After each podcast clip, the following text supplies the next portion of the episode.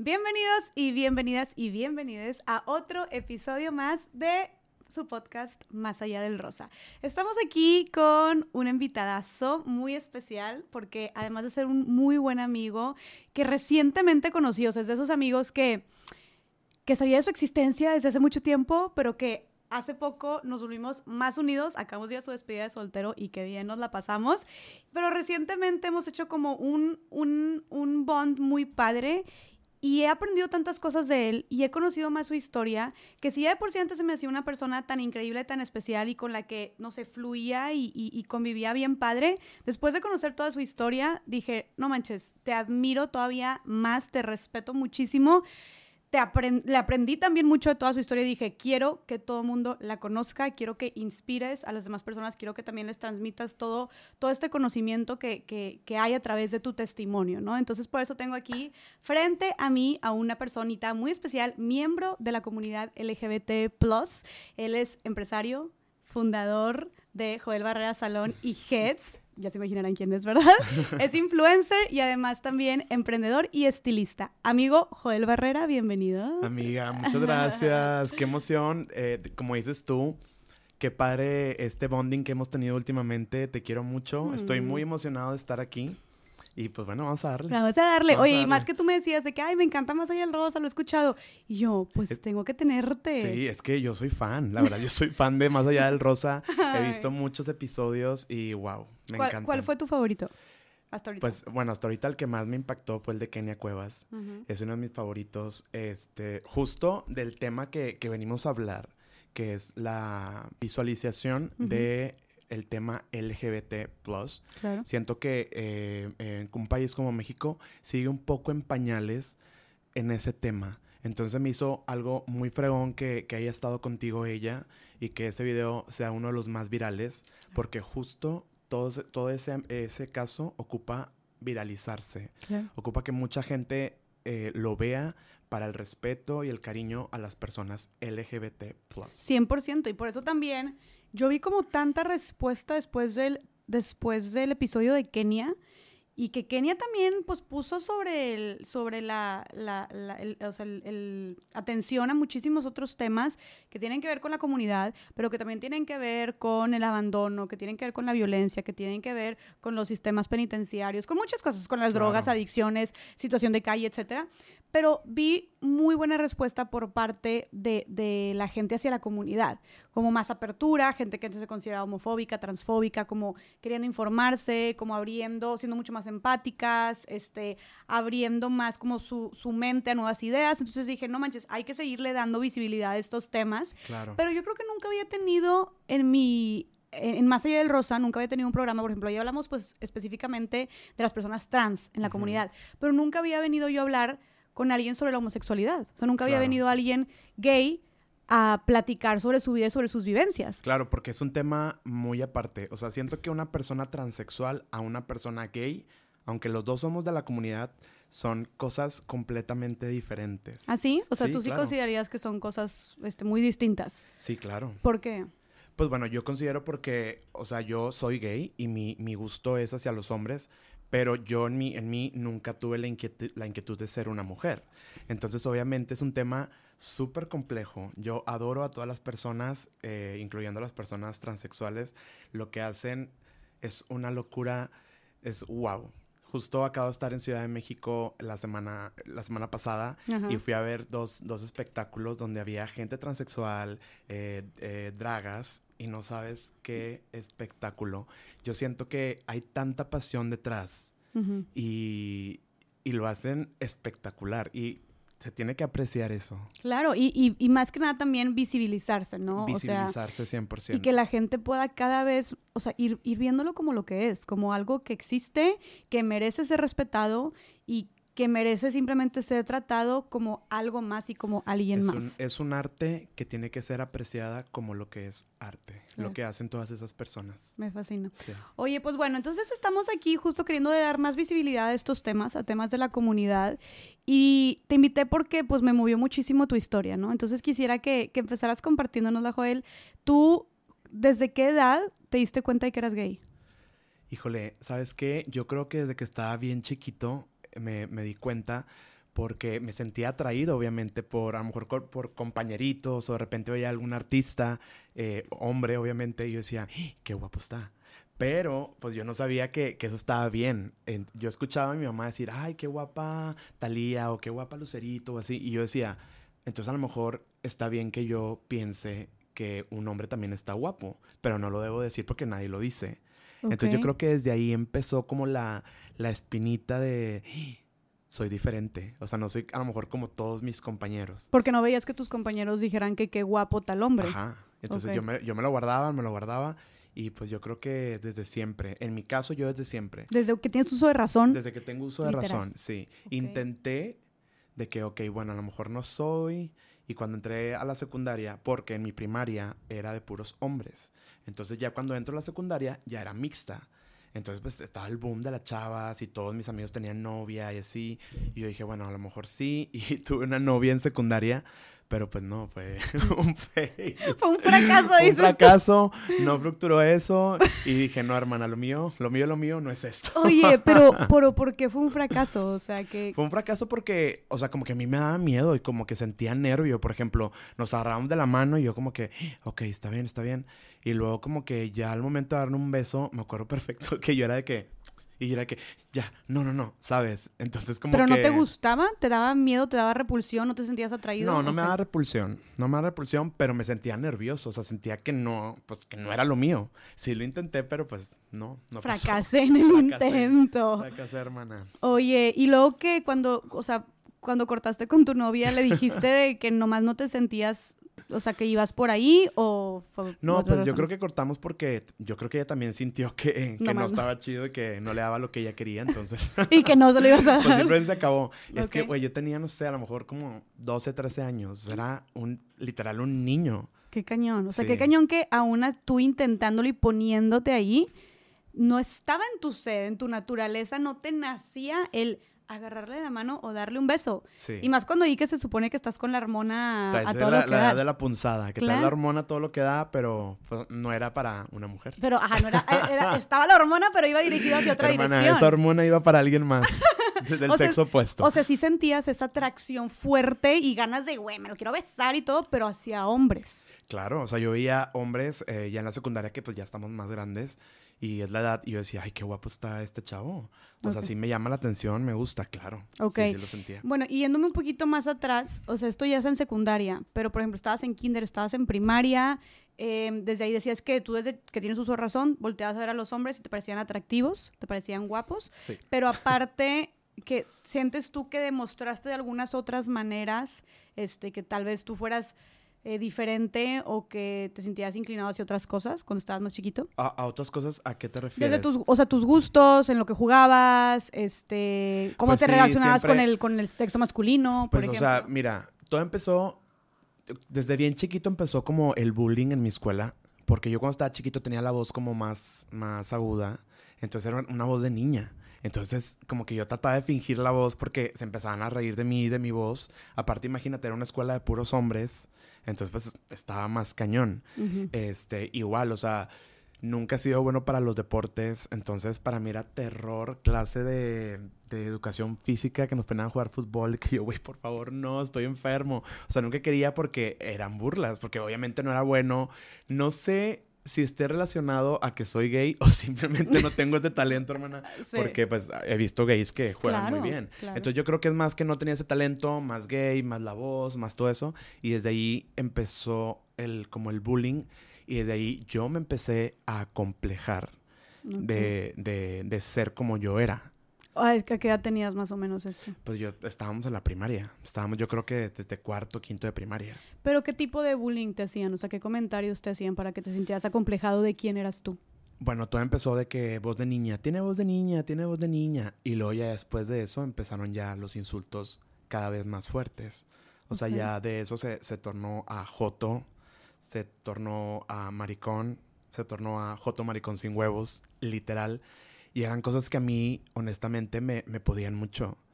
Me podían mucho porque yo decía, bueno, es que ¿qué hago? O sea, ¿cómo le hago para que ya no me digan así? Y, y ¿sabes qué es lo triste? Que por más que uno se, se, se esfuerce, en mi caso, por más que yo me esforzaba de, de, de no parecer gay, era algo que yo no podía controlar. Es algo que yo ya me viene de adentro. Claro, pues es, es tu esencia. Es, mi esencia, exactamente.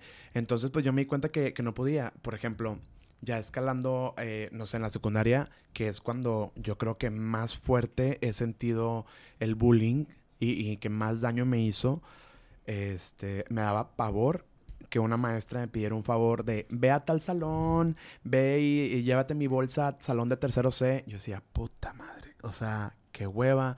Entonces, desde que entraba yo al salón, era Joto, Joto, Joto, varias, varias gente. Entonces, yo, yo la verdad ni siquiera volteaba a ver. Yo lo que quería era entregar eso y salirme corriendo porque me hacía mucho daño. O sea, todo ese salón te estaba gritando Joto al mismo, o sea... No, al salón al que entrara, ¿eh?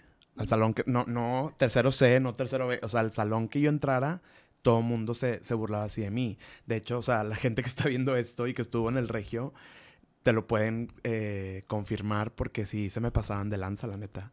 O sea, y es bien gacho. Es bien gacho eh, sentirte así porque no es algo que uno controla. Yo no me desperté, eh, o bueno, yo no nací el 10 de julio y dije en la maternidad, perfecto, voy a ser gay. O sea, no, no pasó, yo no, yo no pedí ser gay, así como no pedí nacer, yo no pedí ser gay. Simplemente pasó y pues ya está. Y no lo puedes cambiar, no lo puedes cambiar. Hay mucha gente que, que piensa que realmente es una conducta, incluso antes estaba catalogado como una enfermedad. O sea, la homosexualidad como una enfermedad. Este, y hasta hace poquito, creo que hace como unos 10 o 15 años, no me acuerdo, no tengo el dato ahorita fresco, se, se desbrindó esa, esa, la homosexualidad como una enfermedad. Y eso fue algo increíble. Creo que fue el 26 de mayo, pero no me acuerdo de, del... no estoy segura si fue a final de los noventas. Sí, probablemente sí, al final, de los final de los noventas. Que a ver, la neta, si lo piensas, no es nada. O sea... No es nada. No es nada. O sea, el, tiempo vuela. O sea, hace nada. era 2015, son 20 años, se pasan volando. O sea, claro que por eso, si, si hasta era considerada una enfermedad hasta hace súper poquito, pues no puedes esperar. O sea, por eso sigue habiendo tanto rechazo y tanto estigma y homofobia, ¿no? Claro, no, y hay casos, o sea, yo he visto videos de, de imagínate que en los 80s o 70s que había clubs eh, nocturnos de gente gays, cómo entraban con la redada, se los llevaban presos. O sea, mm. se los llevaban a la cárcel solamente por ser gay y salir a divertirte. Imagínate la locura. qué injusto. sí, una locura. Y ahorita tú mencionaste que se te notaba, ¿no? Además de lo que mencionas de tu voz, ¿De qué otra manera se te notaba que eras gay? ¿A qué te refieres con que se te notaba desde chiquito? Pues yo creo que a lo mejor pues, era más, más sensible, a lo mejor mi manera de caminar o simplemente los ademanes, o sea, pues sí, se notaba que, yo era gay y era algo que yo no podía controlar, o sea, claro. y así, yo creo que eso era lo que yo puedo pensar ahorita que se me notaba que, que era gay. ¿Jugabas más con niñas? Sí, 100%. Eh, yo jugaba siempre con todas mis vecinas. Para, para, empezar, me tocó mucha suerte de que todas mis vecinas eran mujeres. Entonces nos juntábamos y nos la pasábamos espectacular y yo siempre me rodeé de puras mujeres. y te sentías súper cómodo. Me sentía safe. Me sentía safe porque ya no tenía que... Para mí estar con hombres eh, me era muy incómodo porque tenía que fingir. Tenía que fingir o si se ponían a jugar fútbol eran temas que a mí no me pues no me gustaban y que no decía, ay, qué padre. ¿Y cómo fingías? O sea, recuérdame algún, dime algún, ¿tenés algún recuerdo de que aquí súper fingí que me gustara algo o ser algo que no era? Sí, o sea, me acuerdo mucho que eh, primero de secundaria tenía un grupo de amigos y éramos malos, o sea, éramos, o sea, yo trataba como de hacer cosas de rebeldía, como para que, ay, Joel hizo esto, de que, ay, wow. Entonces, Sí, lo recuerdo, lo recuerdo y me avergüenzo mucho de, de, a lo mejor de haber hecho algo que no estaba bien con tal de demostrar de que soy bien machote. Cosas de rebeldía, machote como qué. Mm. Ay, ¿tú de qué? ¿Se puede decir en cámara?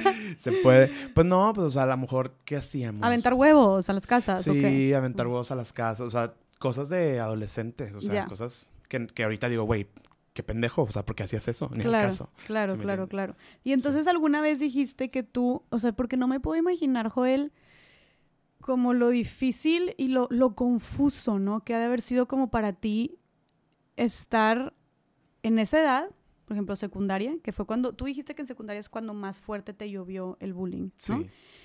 De simplemente estar existiendo, entrar a un salón y caminar y llevar, dejar una bolsa en un escritorio e irte y por el simple hecho de hacer eso ser insultado al mismo tiempo de manera colectiva, no por tantas personas. Entonces, el simple hecho de ser tú existiendo, que qué injusto que haya sido tan difícil en una etapa donde aparte te estás desarrollando, donde aparte pues buscas integrarte, buscas agradarle a las personas, te estás descubriendo a ti mismo también, te estás descubriendo, o sea, si de por sí ser adolescente este, es, es, es, difícil porque estás como buscando tu identidad y qué me gusta, con quién salgo, quiero agradar a todo el mundo, pero al mismo tiempo qué es lo que me gusta a mí, qué voz escucho. Luego aparte de tener este tema de que tú estabas fingiendo ser alguien que no eras, fingiendo que te gustaban cosas que no te gustaban, forzándote a hacer cosas que no iban contigo y recibiendo aparte todos estos insultos, pues no me imagino, o sea, como lo, lo, lo pesado que ha de haber llegado a ser, ¿no? ¿Cómo, ¿Cómo te sentías tú cuando estabas recordando tu yo adolescente? Híjole, yo creo que siempre triste. Siempre triste, muy, muy incomprendido. Porque, como tú dices, o sea, por más que yo quería ser, no se podía cambiar. Y yo decía, güey, pero es que ¿por qué no me quieren? O sea, ¿qué, ¿qué, hay de malo en mí? Aunque, porque yo todavía no estaba seguro que si era gay o no. Porque estaba como que, o sea, como dices tú, estaba muy chiquito, como que todavía no tiene la madurez suficiente. Estoy hablando tipo a los 13, 12, 13. Entonces yo decía, pero ¿por qué no? O sea, ¿qué pasa? Y ¿sabes qué me llegó a pasar? O sea, yo rezaba. Yo, yo era acólito, estaba en la iglesia, estaba súper metido en grupos de la iglesia, en todo eso. Y yo rezaba y decía, es que por favor, Dios, quítame lo gay. O sea, ya no quiero ser así porque es difícil. ¿Tú rezabas porque te quitara lo gay? Sí, claro, yo rezaba. Yo rezaba y le pedía a Dios que por favor me quitara esto, que ya no quería ser así, ya no quería que se burlaran de mí. Y, pues obviamente no pasó. No, pasó. o sea, por lo mismo que te digo, o sea, uno es así. En su momento yo creo que eso es de las cosas más complejas y más fuertes que, que me ha tocado vivir porque es algo que a mí me define y es algo que, que tú a esa edad tan chiquito, de 13, 14 años, que, ok, tú ya sabes que eres gay y que ves que todo el mundo te dice que no, que está mal, que esto, que el otro, realmente te confunde mucho. Te confunde mucho porque dices, ¿qué, qué estoy haciendo? ¿Estoy bien? ¿Estoy mal? ¿Qué hago? Y es horrible. Entonces tú había como esta incertidumbre, pero entonces sí había por, por parte, o sea, había gente que te decía, ser gay es malo. Ser gay no está bien. Y yo me lo creí. Ser gay es del diablo, ¿haz de cuenta? Claro, yo me lo creí. ¿Y quién te decía estas cosas, por ejemplo? Pues mira, pues obviamente todo empezó cuando yo me sinceré con mis, con mis papás. Cuando yo ya lo acepté, que yo dije, ok, soy gay, ya. Ya soy gay, ya, o sea, ya me di cuenta que esto es lo mío, ya quiero hacer esto. Yo dije, yo lo quiero hablar con mis papás porque yo no quiero, yo no quiero que ellos tengan otro concepto, o que piensen algo, o que alguien les diga, o que se enteren por otra parte. Y también en cierto punto yo lo quería hacer porque yo me quería sentir cobijado, yo me quería sentir o sea, abrazado y que me dijeran que todo, que todo estaba bien. Entonces cuando toca... Claro, tú buscabas como una red de apoyo, ¿no? Yo, yo estaba buscando mi red de apoyo. Yo estaba buscando mi red de apoyo. Este... Entonces cuando pasa esto, cuando yo... yo me sincero con, con mi mamá, me acuerdo perfecto, estábamos en su cuarto, le digo y enloqueció. Enloqueció. ¿Cómo le dijiste? Pues mamá, soy gay. Así. Ah, bueno, creo que primero le dije, creo que soy bi, como según yo, como para calmar, para que, ok, no, no gay, pero pues. Amedrentar el golpe. Sí, como que un poquito. Dije, yo en esa edad, con esa madurez, yo pensé que iba a estar mejor que le dijera eso. Entonces, a lo mejor mi mamá, como yo le dije eso, ella dijo, este está confundido. A lo mejor hubiera sido diferente que le hubiera dicho, soy gay. Entonces, pues, me acuerdo que le dije eso y mi mamá, que no, pero ¿por qué lo habla a tu papá? Esto no puede ser posible, ¿qué te pasa? Y se puso como loca como loca. Me dijo, eso está condenado por Dios, Joel, ¿qué te pasa? La iglesia, esto, lo otro. Entonces, en ese momento, shock tremendo para mí. Shock de, madres, que acabo de hacer? Chingado. La regué. La regué horrible, no lo hubiera dicho. Y aparte, o sea, tienen razón todos los de mi escuela, o sea, sí estoy mal, porque en ese momento no tienes la madurez de, poder entender, güey, soy gay y no está nada malo en ser gay. Entonces mi mamá me dice eso y, y fue tremendo para mí. ¿Qué sentiste en ese momento? Se me vino el mundo encima se me, o sea, sentí como un yonque de 500 kilos en, aquí de que, a la madre. Y, e, y, eso fue darle el ok a toda la gente que se burlaba de mí. De que, pues, que tienen razón. Tienen, razón, de burlarse de mí porque está mal, porque está condenado por Dios, porque es algo que no es natural, porque es algo que, ¿sabes? Claro. Entonces, Pues, o sea, súper triste. Si tu mamá triste. era, o sea, tus papás eran como tu zona más segura. Yo creo que más, más mi mamá, porque fíjate, cuando le dije a mi papá, mi papá me dijo, ok, está bien, no pasa nada, tú eres mi hijo, yo te amo, y ¿Tu ya papá? está. Sí, pero mi papá era un papá ausente, entonces realmente yo no tenía una buena relación con él. Se divorciaron al, los, no sé, creo que seis meses o año después de que yo le dije eh, la noticia. Entonces mi mamá habló con mi papá y le dijo, no, no, no, Juan, él está confundido y lo tenemos que llevar a terapia y lo tenemos que llevar con los padres y con los lasallistas y con todo mundo para que él entienda que está mal y él cambie, Para que te convirtiera. para que me convirtiera. No es Sí. cierto. Entonces fue un proceso terrible porque, ay, me, hasta me, de acordarme me, me pesa, porque era, estuvo muy feo, porque ya era bullying en la escuela y mi mamá todo el tiempo, no hables así, no hagas esto, está mal, qué bárbaro, me decepcionaste, esto, lo otro. Entonces, pláticas con el padre, eh, ir con la psicóloga. ¿Sabes qué pasó? Que en cuanto yo fui a la psicóloga, que ay, no me acuerdo cómo se llama, estaba muy chiquito, esa era mi zona segura cuando iba a la psicóloga, ¿En porque ella me decía, papito, tú estás bien. Los que ocupan terapia, en este caso, es tu mamá y tu papá. No es Tú cierto. estás perfecto. Y me la pasaba tan padre, me desahogaba. Yo me encantaba ir a, a la psicóloga porque era la, o sea, imagínate que tenía el mundo en contra de que todo el mundo me decía, estás mal, no sé qué, haberle dicho a mi mamá y que ella también estás mal y llegar con una persona que me dijera, todo bien, estás cool, pues para mí era wow. Y me Claro. encantaba, me encantaba ir. Qué importante como el ir con un profesional que te acoja, ¿no? Claro. Que te entienda y que no te juzgue. ¿Qué crees que hubiera pasado si la psicóloga te hubiera, ref- te hubiera reforzado que estabas mal y que tenías que cambiar? Yo creo que a lo mejor ya no estuviera. Así, tal cual. Sí. O sea, en Yo ese creo que momento. Sí, porque créeme que, que lo pensé varias veces. O sea, yo ya no quería estar. Yo ya no quería estar aquí porque era demasiada presión. O sea, es demasiado feo sentirte incomprendido, sentirte que, que todo el mundo te, te echa la espalda y que no puedes ser tú como genuinamente tú eres y como lo que tú tienes aquí adentro. Claro. Entonces, yo creo que sí. Y que tú dices, güey, no estoy haciendo nada malo. Estoy es, siendo estoy yo. siendo yo. Estoy- ¿Cómo le hago? ¿Qué tiene? O sea, entonces, o- entonces, digo, no, no sé, te pregunto a ti porque tú eres el que lo vivió y lo sintió, pero te pregunto justo de, me imagino que ser como, entonces yo, todo yo soy un error. Sí, sí, justo así lo sentía. Llegaste Como si yo eso. todo, o sea, como si yo todo estuviera mal. Y te voy a decir algo. Aunque yo tomé la terapia de, de la psicóloga, fue algo que me acompañó durante años.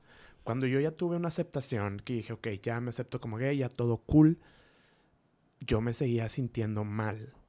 O sea, estaba como que, ok, lo voy a hacer, pero pues me voy a ir al infierno. Ok, está bien, pero pues ya sé que estoy mal. Y hasta hace poquito, te estoy hablando hace cuatro años, pude sanar eso y pude decir, no estoy haciendo nada malo. O sea, hasta hace cuatro años Sí. ya te convenciste Sí, tú de que ni estabas pecando, ni te ibas al infierno, ni le estabas ofendiendo a nadie por el simple hecho de existir. Sí, a veces la gente no dimensiona el daño que puede hacer ciertos comentarios. O sea, y, y- y lo que te pueden acompañar durante mucho tiempo, que fue mi caso.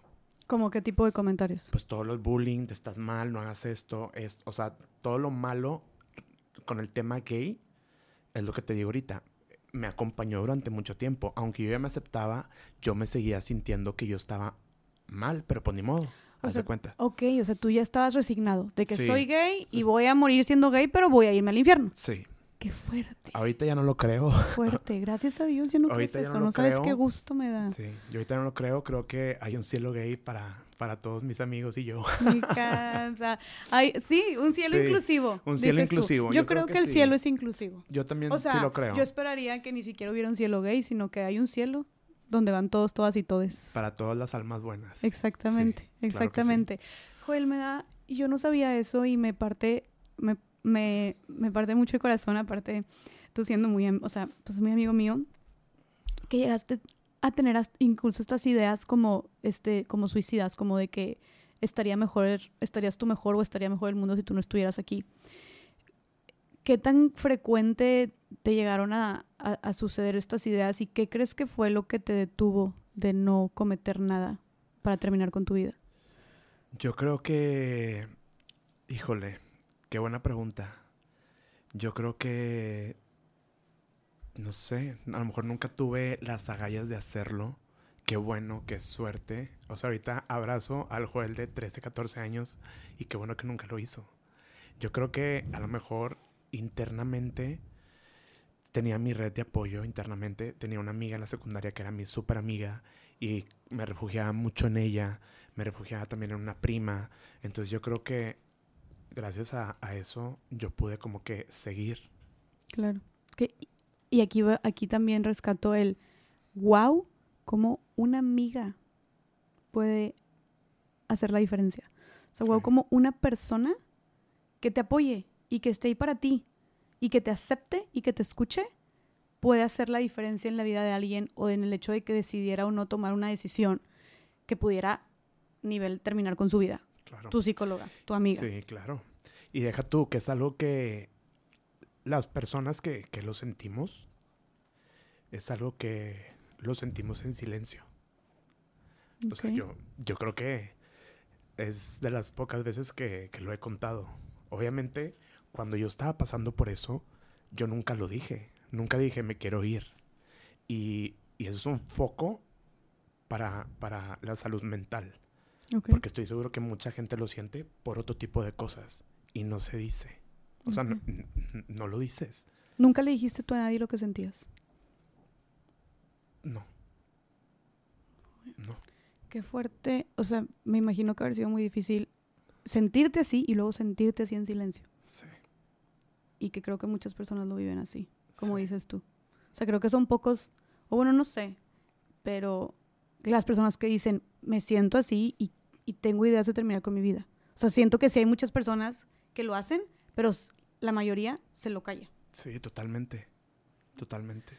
Qué difícil, Joel. Y, y, y, y luego, este, mm, ¿qué hiciste después de empezar? O sea, fuiste a terapia y en terapia dijiste que la psicóloga sí te, o sea, sí, sí te ayudó, sí te atendió, sí te fuiste lo como lugar de contención que tú necesitabas. Que por otro lado, y, y eso que iba, tu mamá te llevó como para cambiarte, ¿no? Ajá, ajá. O Mi mamá me llevó, según ella, para que me quitaran lo gay, cosa que no pasó. Terminó siendo mi red de apoyo, terminó siendo Wow. mi confianza, terminó siendo...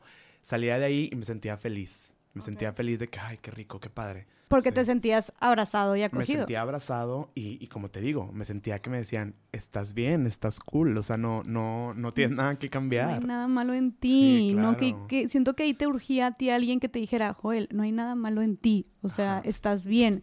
Y también aquí otro, o- otro cosa que quiero rescatar es la importancia de, wow, como para los bullies, para los papás que, y que yo sé que tu mamá no lo hacía con ninguna mala, mala intención, o sea, Y eso, perdón que te Sí, interrumpa, no. eso es algo que yo quiero decir ahorita claro. y quiero, quiero asegurar porque no, no quiero que vean a mi mamá como un monstruo porque no lo es, al contrario.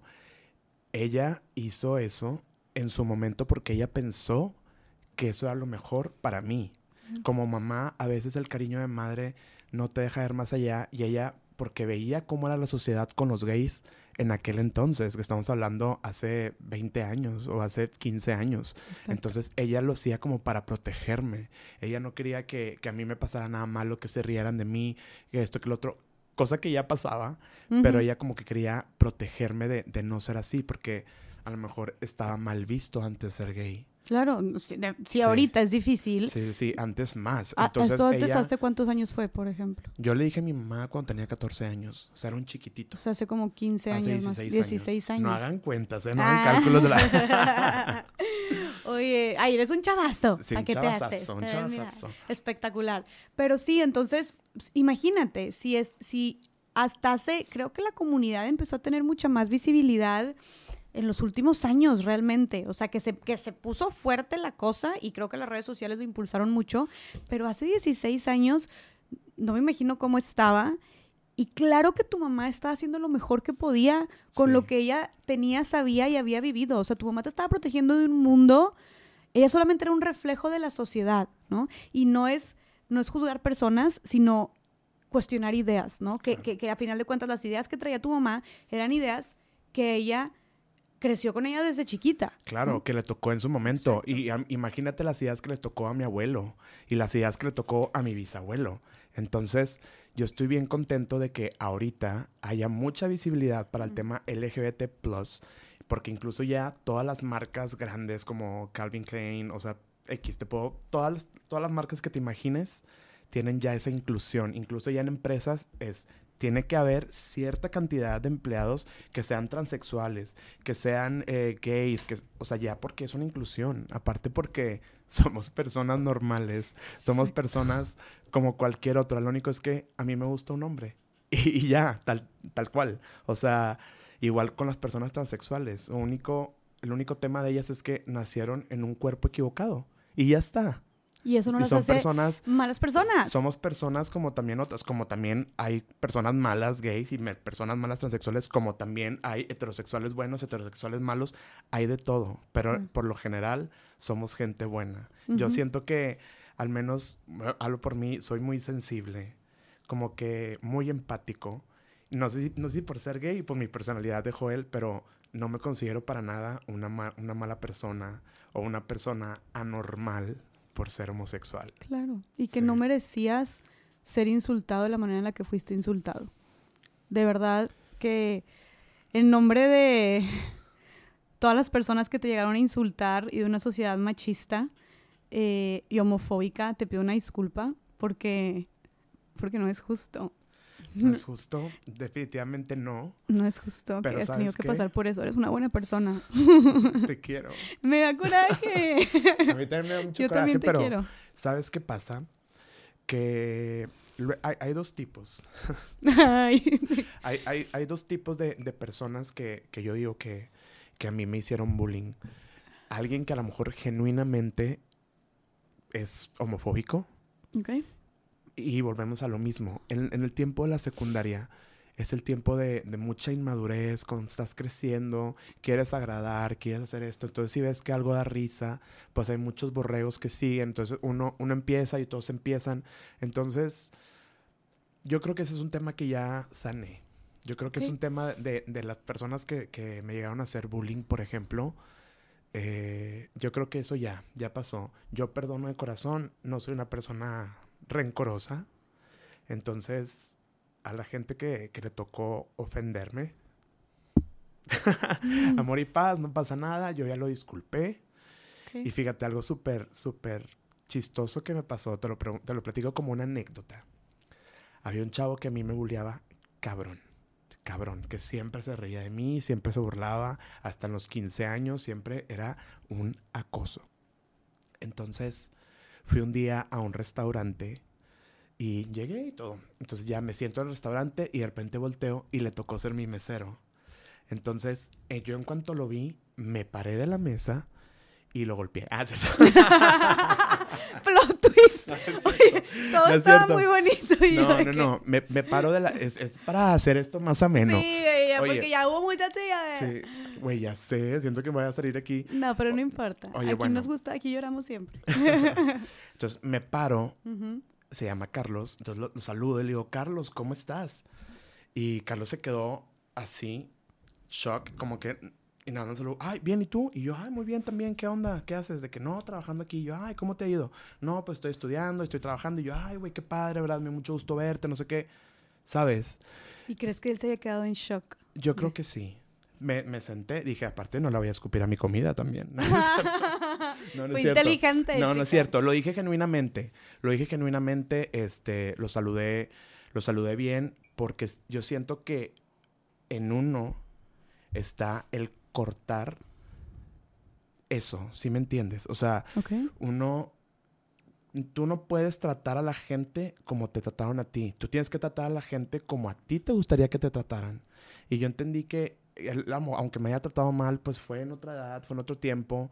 Y ya crecimos y ya fue, es diferente. esperas que él haya cambiado y esperas que haya aprendido y que haya madurado. Genuinamente, yo espero que sí. Como esperas lo mejor. Sí, yo espero que sí. Pero, lo esperas, pero como que tú no, tú no te vas a, vas a quedar a ver si realmente cambió algo para perdonarlo y para seguir adelante. O sea, tú creo que es lo más inteligente que podemos hacer y con todo tipo de temas. O sea, creo que en general cuando hablamos de temas de rencor, como dijimos, el que lo siga el, el que lo siga cargando, el que no lo olvida, el que lo sigue manteniendo presente, pues a final de cuentas creo que es la persona que pierde. O sea, es la persona que... Claro. Y claro que para eso hay que trabajarlo y hay que sanarlo y hay que perdonar, ir a terapia, soltar, aprender, todo esto. Pero creo que es mucho más poderoso el poder ver a estas personas a la cara, perdonarlas y no y como dicen, no por ellas, sino por ti, por quitarte ese peso de encima y seguir con tu vida. Claro. Entonces, creo más que porque esas personas merezcan una segunda oportunidad o porque esas personas o sea, simplemente si quieres verlo, verlo por ti. Es como, si tú ahorita todavía siguieras cargando y puedes recordarlo y te puede dar sentimiento y puedes llorarlo, obviamente, Sí, pues claro, fue algo, es, fue es algo una, difícil. sí, es una herida que, que- que estuvo ahí y Claro. que lo sigues a lo mejor sintiendo algo, aunque lo hayas perdonado, aunque lo hayas disculpado, pues son temas que siempre te van a, te van a doler. Claro. Pero como tú dices, o sea, para mí es más importante el ya está y pasó. seguir y ya pasó, que fue también lo mismo que pasó con mi mamá, por ejemplo, cuando cuando ya hubo una aceptación, o sea, cuando le tocó a ella ya aceptarme, igual solté y, y listo. Ok, a ver, pero entonces, de esto a la aceptación, te, te- nos quedamos en que te estaban llevando con una psicóloga. Luego dijiste, porque aparte paréntesis, entonces tú estabas bien metido en la religión, dijiste que eras acólito. Sí. Ibas a misiones un chorro también, Yo a iba- misiones fui- católicas. sí, me fui como seis veces de misiones con el Regio, con el Dieg, en la Nati. Fui bastante eh, de misiones y yo estaba súper metido en la iglesia. Yo creo que mucho más en el tiempo en el que yo quería como cambiar. O sea, como que yo me quise refugiar en eso como para yo cambiar. ¿Crees que el tema de, de la religión haya tenido alguna influencia en ti en sentirte eh, como peor con el hecho de ser gay, el hecho de estar tan cercano a la religión? Totalmente, 100%. Y no nada más en mí. Te puedo asegurar que en muchas personas también lo es, incluso Sí. ahorita en la actualidad. Luego hay pues, esos grupos de conversión que te quitamos lo gay y esto y, y que hacen según ellos como rezos y todo eso que yo digo, ¿por qué? O sea, eso no se puede cambiar. Entonces, sí, yo creo que la, la- la religión en cierto punto limita y, y hace daño Claro. en cierto punto, ah, hablando de en temas de personas homosexuales. Pues tu mamá en su momento buscando volverte heterosexual, cambiarte de alguna manera, transformarte, pues primero te llevó con una psicóloga, ¿no? Y dijiste que la psicóloga a final de cuentas se terminó como aceptando y siendo tu lugar seguro y así. Pero buscó tu mamá otras maneras de como quitarte, por así decirlo, como se veía, o como se suele ver todavía, quitarte lo gay o quitarte lo homosexual. O sea, hubo otras alternativas, ya ves que están las terapias de conversión, o te llevan con algún psicólogo, o hacen, ya hay un chorro de cosas que se siguen haciendo ahorita desgraciadamente, pero utilizaron otras alternativas en ti. Sí, claro. O sea, fue algo muy, muy complejo porque me llevó, en su desesperación o quererme cambiar, como dices tú, eh, me llevó primero con Monseñor Zambrano, que era el de la Nati, este, a que hablara conmigo y, güey, la plática más incómoda del mundo. O sea, porque... es un sacerdote, ¿no? Para la gente que no es de sí, Monterrey. no- sí, fue- era un arzobispo. Un arzobispo. Era arzobispo, o sea, era big shit. O sea, Ok, otros niveles, sí, otros ya. niveles. Entonces, este, pues hablo con él y él me empieza a decir que, pero ¿por qué eres así? Dios te va a castigar, tú tienes que, que cambiar la manera de, de- ser, estás muy chiquito, probablemente estás confundido y, ¿sabes? Cosas así que yo, ¿sabes qué hacía yo? Desde, o sea, siempre fui como muy vivaracho. Entonces yo le decía que todo, que sí, de que sí, tienes razón, voy a cambiar. Para que ya me dejara ir, para decir de que ya, ok, está bien. Y yo decía, sí, tienes razón, tienes razón, sí, voy a cambiar, sí, sí, sí. O sea, nunca le di como la contra porque no tenía caso, ¿sabes? O sea, en ese, en ese momento yo le dije lo que quería escuchar Ok. porque dije, no me voy a desgastar. Imagínate a un arzobispo de mover. 160 años con su mentalidad de pues súper retrógrada en Claro. cuanto a eso y con pues güey, le dieron un librito y un manual de lo que está bien y lo que está mal y para él estaba mal. Entonces, por más que yo me esforzara en decir esto, lo otro, no iba a cambiar. Entonces yo decidí darle por su lado de que sí, a huevo, sí, todo cool, ajá. Y me salí y... Hermana. Ay, volvemos. Volvemos, claro. Oye, pero, pero a ver, entonces tú le decías que sí para, justo como dices tú, como para sí, está bien, ya está, dabas el avionazo, por así decirlo. Sí. Pero dentro de ti sí creías que lo que te estaba diciendo era verdad, sí creías que había algo mal contigo o que estabas confundido o que, o que estabas haciendo, estabas, estabas pecando. O sea, sí tenía en ti Definitivamente, definitivamente sí. Sí tenía efecto en mí. Yo sí pensaba que yo estaba haciendo las cosas mal, pero era algo que yo no podía controlar. Ya me había dado- ya tenía yo mucho tiempo porque ahí te va. Yo me sinceré con mi mamá X día. Antes de que yo llegara a ese día, hubo en mí un proceso de aceptación de decir, güey, ya no lo puedes ocultar y no lo puedes negar. Tú eres gay, punto. Y después de eso ya no hay un go back. O sea, porque sí llegó un momento en el que yo estaba como confundido y estar pensando en de que sí seré o no seré, estaré bien, estaré mal. Y eso es un proceso que vivimos todos los homosexuales y es un proceso muy fuerte, muy fuerte. Platícame Entonces- un poquito más de ese proceso. Te sientes inseguro. O sea, pa- para empezar, en mi caso, pues por el bullying, ¿no? Te sientes inseguro porque sientes que todo mundo te va a juzgar. Sientes que nunca vas a encontrar una red de apoyo. Sientes que obviamente se van a seguir burlando de ti. Que, güey, simplemente si tú lo ves en la televisión este, mexicana, en Televisa y así, lo- de- o sea, la- las personas gays que salían eran para ridiculizarse, ridiculizarse, perdón. Y Para eran, de eran, ellos. eran comedia y se burlaban de ellos y los ponían de algo que a mí no me representaba. Entonces, pues te crees eso, porque es la única inspiración que tienes. Es Era justo lo que, te iba a ves. preguntar. En este momento, como, ¿qué tan fuerte estaba la comunidad? Eh, me queda claro que no es lo mismo tú de 14 años en ese momento que un chavo de 14 años en este momento, ¿no? Viviendo en, este, en esta época actual, ha habido muchos avances con la comunidad, mucha más visibilidad, mucha más representación, diversidad en los medios y todo, que todavía falta mucho por hacer, pero que ha habido un avance. Pero en ese momento, ¿qué tanta diversidad o representación había? O sea, tú veías otras personas gays y con quién te identificabas, ¿qué tanto las veías para empezar? ¿Cómo estaba eso? Pues la verdad no las veía tanto porque no, no existían, o sea, tanto. Me acuerdo que había un programa en, en Telehit que se llamaba Desde Gallola. Y era un programa que era enfocado en LGBT. Me encantaba verlo. Me fascinaba. Lo veía a escondidas, lo veía en casa de mi abuelita, en la tele de arriba, de que yo. Y ahí lo veía y yo me sentía de que, ay, qué padre. Me daba, me daba risa lo que decían.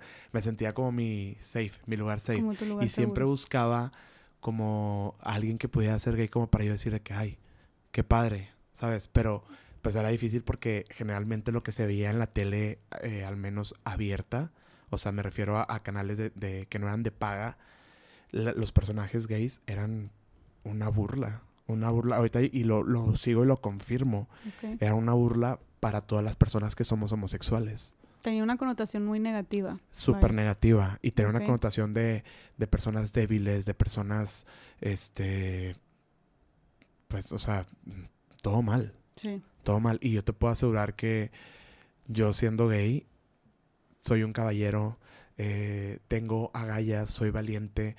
Hay, hay una forma eh, muy homofóbica de, res- de, de...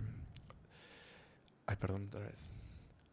Hay una forma muy homofóbica que la gente a veces se refiere a nosotros y que no se dan cuenta, diciendo, por ejemplo, de que, ay, es bien gay porque le duele mucho esto, o es muy de que, ay, súper joto porque, no seas joto, güey, este, no sé, abre esto, ¿sí me No entiendes? seas O sea, maricón, deja de sí, llorar. Que, sí, que no seas maricón, deja de llorar.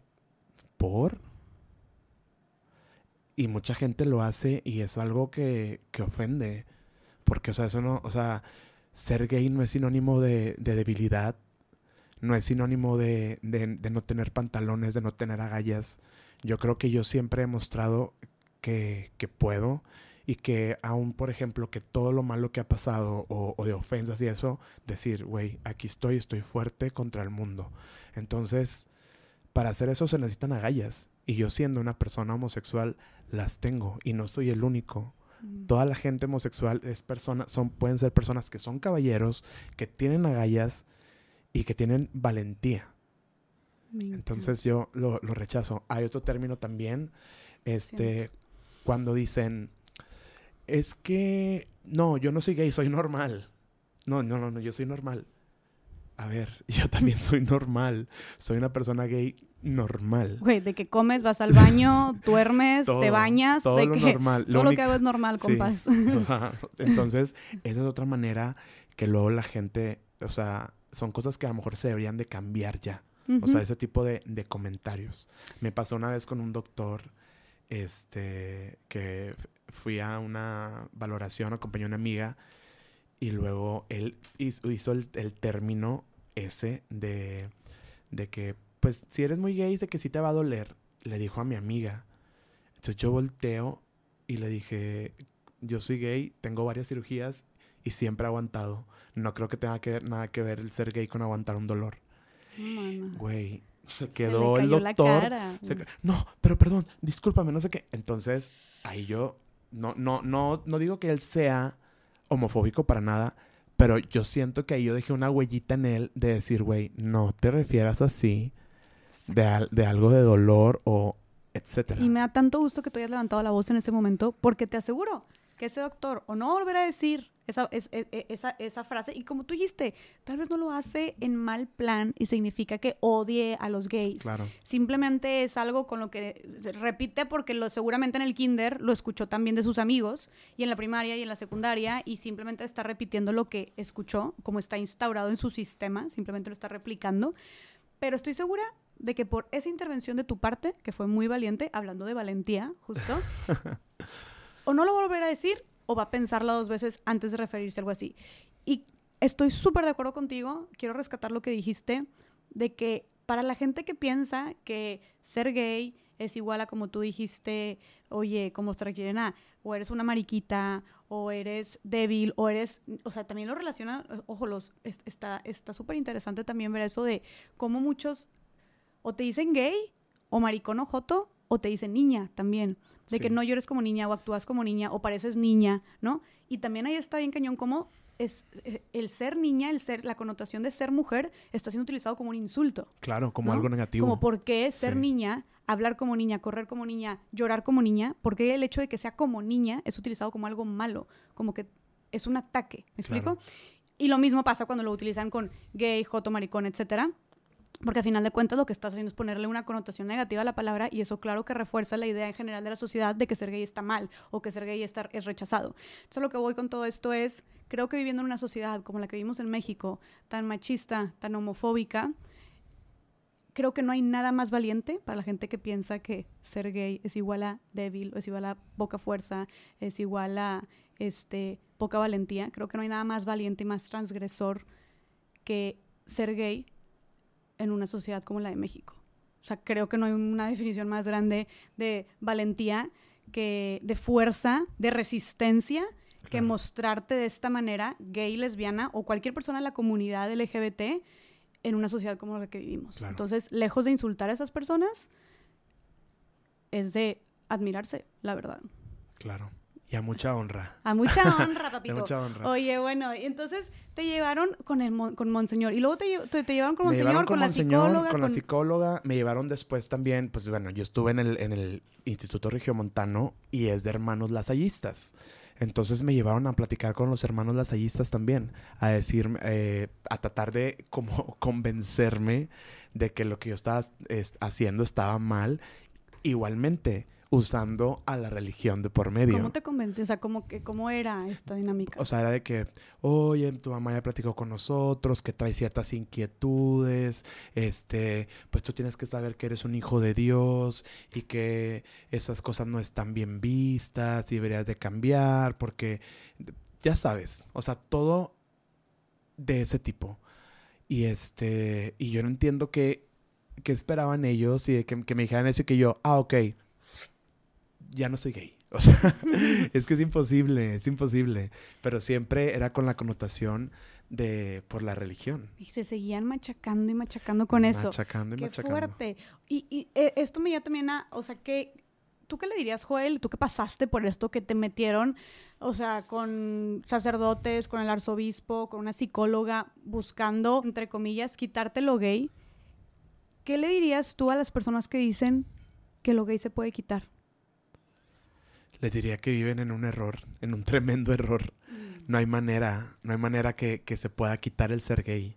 O sea, a lo mejor hay gente que se limita a vivir su vida. Estos grupos de conversión y la gente que asegura que ya no es gay, simplemente se está limitando de su felicidad y se está limitando de lo que de lo que quieren hacer. Y mira, tarde que temprano va a salir. Conozco demasiados casos de gente, pero muchos, incluso familiarmente, de que se casaron y después de cierto tiempo, híjole, soy gay o soy lesbiana. Entonces. Sale. Sale, sale, tarde O no sale, pero viven infelices siempre. sale, sale tarde que temprano. Entonces, qué feo que le hagas pasar a una persona eso. Que le hagas pasar este, una cosa así, que lo dañes de esa manera, sabiendo tú en tus adentros que lo eres. Ojo, también existe que a lo mejor no sabías y no lo habías descubierto, cegado por la religión, de que a lo mejor tú tenías una inquietud adentro de tu ser, de decir, bueno, puede ser que sea gay, pero no, no es, no, no, no me voy por ahí porque es pecado, me voy así, así, así, así, así, o sea, sin ver nada, para tarde que temprano darte cuenta que sí lo eres. Eso pasa muchísimo. Este, también pasa la gente que son, no sé, familias pesadas o algo así, de o tú te casas y tienes hijos o te desheredo. Entonces, güey, hay gente que dice, pues ni pedo, pues sí, me voy a casar y voy a tener hijos y pues ni pedo. Y luego andan haciendo otras cosas o terminan divorciándose o terminan teniendo un amante, en este caso si es un hombre, un amante hombre y cosas así. Entonces ya es dañar mucho a, las personas. Entonces y yo ya creo te llevas que... a terceros de encuentro también. Totalmente. Entonces yo creo que no existe nada más valioso que serte fiel a tus ideales ser fiel a lo que tú sientes, ser fiel a, que si eres gay, decir, güey, soy gay, me abrazo, me respeto, me amo y voy a desarrollarme como la persona que soy. Y listo. ¿Qué le dirías a una persona que es homosexual, pero que no se anima a salir del closet, que tiene miedo de salir del closet, que no se atreve a mostrarse, mostrarle al mundo tal cual es? Yo le diría que primero tuviera calma y que eso que él siente en sus adentros de miedo, va a pasar. La vida, vuelvo a lo mismo, la vida es tan corta, tan, tan, venimos aquí a este mundo un ratitito. Güey, sé feliz, sal, o sea, salte. O sea, no, no, no va a pasar nada, vas a encontrar siempre gente que te va a querer, vas a tener tu red de apoyo siempre. No hay nada más, más padre que sentirte auténtico, que sentirte que, que lo que estás haciendo está siendo sincero y hay algo más allá del miedo que estás sintiendo. Eso es lo que yo le podría decir. Que hay algo más allá del algo, miedo. Sí, hay algo más allá del miedo que tú sientes ahorita. Hay mucha más satisfacción. Y creo que tú eres una inspiración y la prueba total de eso, porque supongo que este miedo que pues seguramente muchas personas están sintiendo, esta confusión, esta incertidumbre, este pavor tal vez, tú lo llegaste a sentir, lo sentiste por mucho tiempo y tú ya lo contaste aquí en el podcast, ¿no? Sí, claro. Y y vete, o sea, vete aquí, eh, o sea, aquí en el, en el podcast a tres semanas de casarte con el amor de tu vida, ¿no? No, no va a ser por la iglesia y ni siquiera quieres que sea, pero aquí estás y te vas a casar, estás feliz con estás estás feliz amando a un hombre que te ama de regreso, con tu mamá apoyándote también, este, ahorita que vas a entrar con ella, este, que vas a bailar con ella. Entonces, a lo que voy es eres una también una inspiración y un ejemplo de que sí se puede también abrazarte, aceptarte y mostrarte al mundo tal cual eres y que tal vez no va a ser, seguramente no va a ser fácil, Farti no fue nada fácil, pero que eventualmente puedes llegar a ser feliz. Totalmente. Al día de hoy, a mis 30 años, soy una persona 100% plena. Estoy feliz porque me puedo desarrollar profesionalmente en lo que me gusta. Tengo el cariño de mucha gente, amigos, primos, familiares. Encontré el amor. Mm, Gonzalito, te amamos. Gonzalito, te, amo, papito. Este, encontré el amor y estoy pleno. Estoy pleno. ¿Sabes por qué? ¿Por qué? Porque fui, perseguí mis ideales y siempre le fui fiel a mis ideales y a todo lo que, lo que yo sentía, mi corazonada. Siempre hice lo que yo quise, siempre hice lo que me hacía feliz. Y eso no tiene, es algo que es invaluable. es invaluable. Vivimos en una sociedad donde seas, practiques religión o no, seas religioso o no, en México la religión tiene una influencia porque tiene una influencia en nuestra moral, en nuestra Claro. cultura, porque somos un país sumamente religioso. Entonces, tal vez tú no seas muy practicante, pero nuestra, como nuestra moral, claro que está regida por muchos temas religiosos. claro, Entonces, totalmente. o sea, Eh, lo vas a ver mal como quiera. Sí, y es una manera también, o sea, de controlar. O sea, por eso los pecados, los, los pecados capitales de no matarás, no esto. O sea, siento que, que, que se inventó o existió para tener un tipo de control en la gente y decir, ok, no voy a matar porque es un pecado. Imagínate que no fuera pecado. Si como que ya pasa. Ujú. Ahora que no, si no fuera pecado, pues obviamente, o sea, estuviera todo así, ¿sí me entiendes? ¿Y tú por qué crees que, tú por qué crees, tu opinión, por qué crees que se considere pecado, que la religión considere pecado el ser gay? Qué buena pregunta. Nunca nadie me la había preguntado. ¿Por qué considero yo? Yo creo que va por el tema de las familias. Porque incluso cuando, cuando hay como marchas anti-gays o así, ellos defienden la familia, que es la única manera natural de procrear este, la humanidad. Hombre con mujer, pues se pueden embarazar. Gay con gay, no. A mí no me ha pegado el chicle. a mí no, no, o sea, no, no, pues obviamente no, no nos podemos reproducir. Lo cual que yo creo que está, que está bien, la verdad, ya somos muchos aquí en el mundo.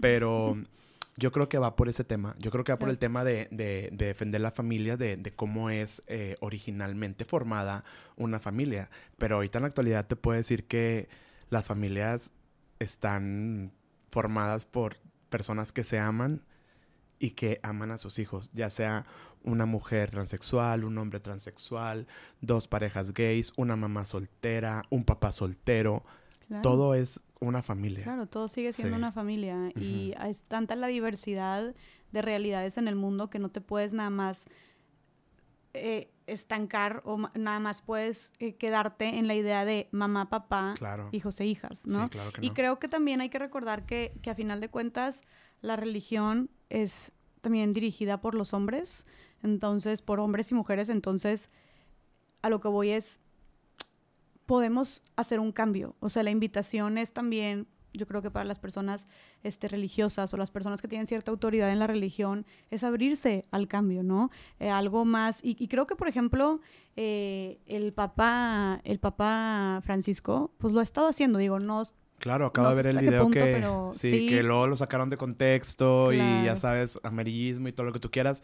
Pero sí, yo creo que él trae como ya un chip nuevo. Exacto. Y eso que, que ya es grande. Ujú. Pero trae, trae como un chip diferente en el que siento que no juzga. Exacto, y, y- Sí. y es que a final de cuentas eso es lo que predica también la religión, ¿no? Claro. Entonces, es, es esto, ah, como no olvidar que a final de cuentas estas cosas que se consideran pecados o estos lineamientos fueron hechos por el hombre Sí. y que si en algún punto fueron hechos, se pueden rehacer, se pueden reescribir, se pueden cambiar, Claro. porque eventualmente la sociedad está cambiando Sí. y también eso cambias o te reinventas. Y aparte, porque no estás haciendo nada malo al cambiarlo. No te están diciendo, oye, que matar ya no sea pecado. Nadie te está diciendo que hagas ese tipo de cambios, ¿no? Es simplemente que dos personas que se amen, ¿por qué tendría que ser pecado? Claro. ¿Me explico? Y mira, Que no están haciendo daño a nadie. Sí, a lo mejor está de más que te lo diga, pero pues yo con mi condición, ah, no, o sea, yo siendo gay, te puedo asegurar que soy una buena persona, ¿sabes? O sea, hago el bien, este, trato siempre, siempre de estar positivo, de ayudar a la gente.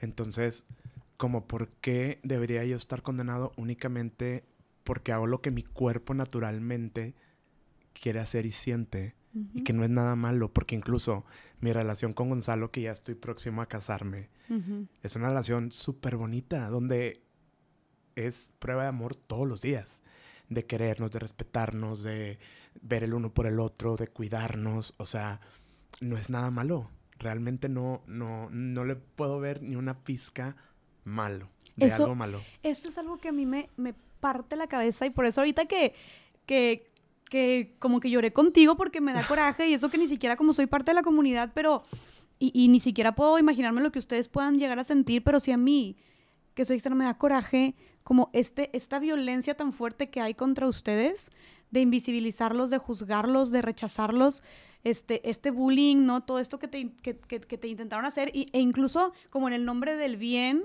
o para tu bien, este, como para protegerte, pero incluso cuánto daño te estaba haciendo. Eso es algo que a mí me parte la cabeza, como cómo puede haber tanta gente rechazando esto cuando neta, dime a quién fregados le están haciendo daño. O sea, ¿a quién estás hiriendo? ¿Le estás robando algo a alguien? ¿Estás matando a alguna persona? ¿O sea, estás yendo en contra de alguna ley? ¿O neta, por qué causa tanto problema que un güey diga, me gusta otro güey? Que una mujer diga, me identifico más con ser hombre. O sea, me da, me da mucho coraje porque porque no le estás haciendo ningún mal a nadie más y sin embargo la gente es como... Claro. Abominación, ¿sabes? ¿Por qué? O sea, de verdad, díganme a quién le hacen tanto daño, por qué están tan... O sea, ¿por qué están tan empeñados en seguir con este mismo discurso que aparte tanto daño hace? Claro, claro, yo creo que incluso las personas que deciden hacerlo ni siquiera se hacen daño a ellas mismas, al contrario, llegan a un, a un sentimiento de lo logré, de realización, de yo creo que te haces hasta mejor persona cuando tú te sientes feliz contigo mismo. La demás gente, la que lo juzga y la que habla en, en nombre de la religión y se refiere a algo malo como la comunidad, no sé qué tengan en la cabeza. Yo espero que puedan cambiar. ¿Sabes qué pasa? Que lo hablan porque a lo mejor nunca les ha tocado tener un familiar así. Bueno, a veces. En este caso, el cariño de padre y madre es muy, es muy, muy, muy poderoso. Y eso es lo que termina convirtiendo y educando a los papás.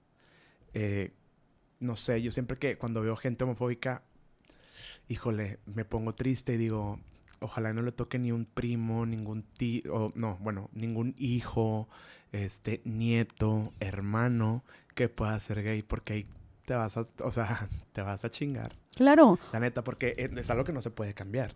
O sea, es, algo que, ya es para siempre. ¿Qué cosa? ¿El ser, el ser, ¿Te refieres al ser gay o el ser homofóbico? No, ah, el, ser, el, ser, gay. Yo creo que sí hay una... Es más, deberíamos de abrir un grupo de terapias de conversión de mm. gente homofóbica. De homofobia. Eso es lo que debería tener terapias de conversión. no el ser gay. Sí, sí, deberíamos de, de hacer un sindicato. Y ¿sabes qué? Yo creo que, como dijiste tú, tal vez, y creo que va por ahí, yo creo que porque te digo, ahorita me, me, como me partía la cabeza de que neta, ¿cuál es su problema y por qué lo rechazan tanto? Díganme, ¿a quién le están haciendo algo malo? O sea, ¿qué están haciendo mal? ¿Por qué están pecando? ¿Por qué están dañando? O sea, ¿por qué piensan que están dañando a alguien? En todos los sentidos, no estoy hablando solo de la religión, sino como socialmente hablando, ¿por qué hay tanto rechazo a algo tan sencillo como te dije, una mujer queriendo otra mujer, un hombre queriendo otra mujer, un hombre identificándose de otra manera que, o sea, que no se identifique con su cuerpo este, biológico, ¿no? Entonces... O, ¿eh? también, o dos parejas, o sea, dos hombres o dos mujeres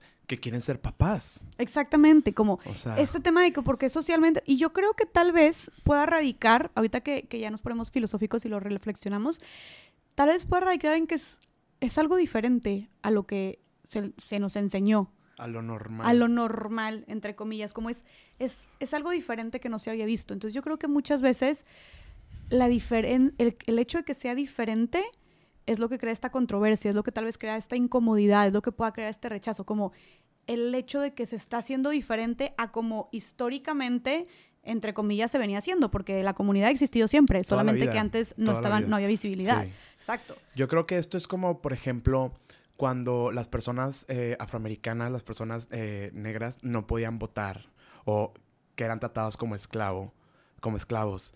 Fue evolucionando el tema y fueron adquiriendo sus derechos, todo eso. Y lo, es como también como las mujeres, que no podían ni siquiera eh, competir en carreras de, lo vi, lo vi contigo, en, en un maratón, que no podían votar, que eran visiblemente vistas como algo menos o que no valían.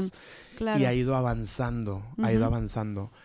Eh, los gays le debemos mucho de nuestros derechos a las personas transexuales. No sé si lo sabías. No. Fueron las primeras que empezaron a luchar por, que las vieran bien. Entonces, ha ido avanzando. Hoy en día, yo, si me decido convertir en una mujer, yo puedo ir mañana, cambiar mis documentos y tener todo en orden como una mujer. Imagínate que eso no se podía hace 10 años. Entonces, me da gusto que hemos ido avanzando por la visibilidad. Nos falta mucho, estamos todavía en pañales, pero por lo menos ha habido un cambio. Y las nuevas generaciones ya ven la homosexualidad como algo normal.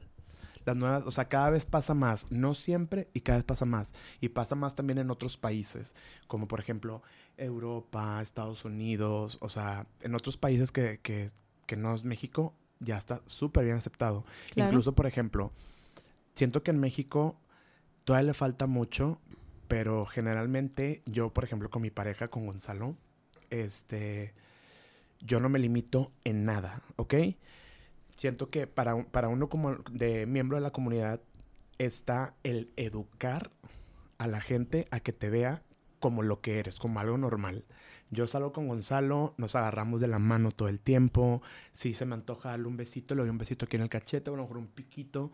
Eso sí, a mí en lo personal no me gustaría agasajarme con el Gonzalo en persona porque no se me hace que se vea bien ni en un hombre con mujer, ni en mujer con mujer. O sea, sí, de que dale tranqui.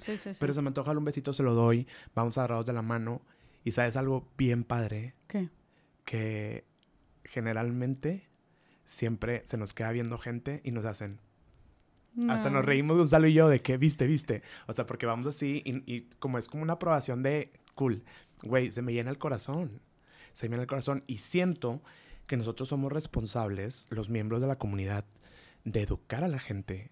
De, de güey, ¿cómo, ¿cómo vas a pedir que te respeten y que te vean bien cuando nunca lo haces? Entonces creo que mientras uno lo, lo vea y lo haga lo más normal, va a hacer que la gente lo pueda ver como lo que es, como una relación normal. Claro, y entre más los vean, a final de cuentas, más normalizado y más aceptado va a ser. Porque ahorita, esto que estás diciendo tú, mira, se me puso la piel chinita, porque en un país tan machista, conservador, cuadrado y religioso como México, donde sigue habiendo mucho rechazo hacia la homosexualidad y hacia cualquier tema de la comunidad LGBT, el agarrarte de la mano con tu pareja siendo gay en público es un acto revolucionario. Sí. O sea, es, es un acto de lucha y de reivindicación, de verdad, porque estás como diciéndole al mundo, aquí estoy, existimos y tengo todo el derecho también de existir, de estar aquí y demostrar cómo soy y a quién amo. Claro. Y lo estoy haciendo como públicamente, con la frente en alto, me la estoy pasando bien con mi pareja, agarrados de la mano, y aquí vamos por la vida, y así es como debería de ser, ¿no? O sea, es un acto te digo, revolucionario. Y desgraciadamente, desgraciadamente lo es por el mundo en el que vivimos, porque no debería ser como, wow, o sea, y qué, qué chingón que la gente les sonría y les asienta. Ojalá, porque por cómo están las cosas ahorita, ojalá en cinco años seas una persona más pasando, como si fuera una persona heterosexual agarrados de la, agarrados de la mano con su, con su, con su novio o con su novia, ¿no? Sea algo más. Pero para llegar a ese punto, tiene que haber más personas como tú, agarradas de la mano, mostrando su amor en público, que existen, para que cada vez sea más común.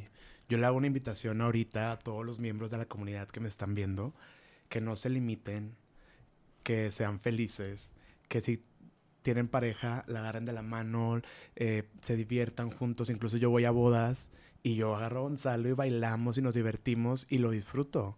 Me limité tanto en mi vida de, de no ser yo que dije, nunca más, nunca más me va a volver a pasar. O sea, las cosas tienen, yo voy, vine aquí a disfrutar mi vida. Y ahora lo estás mostrando al mundo por doquier. Claro. Y sí, eres una persona, Joel, que su esencia, yo, o sea, te conozco la emanas y tú eres tipo extra y todo el mundo te ve y tú eres tú siempre. Y cuando llegas, se nota también por la persona que eres. Entonces, me encanta, me encanta que hayas hecho, o sea, que todo eso que tú dijiste, todo, me limité tanto tiempo y me guardé tanto, que ahorita este soy yo y conozca mi mundo. Claro, yo vine a hacer aquí mi talento, vine a ser feliz y vine a darlo todo. Yo vine a decir, ya, la vida es así, güey, chiquitita, chiquititititita, muy efímera como para uno no hacer lo que le gusta, lo que le apasiona, no estar con la persona que amas. Claro. Entonces, hay que echarle, hay que echarle todo. Oye, y hablando de eso también, y que esto nos diga, y, perdón, o sea, controversial, obvio, pero, güey, si estamos hablando del rechazo hacia la comunidad, tenemos que poner en mesa, claro que todo el tema de la religión, ¿no?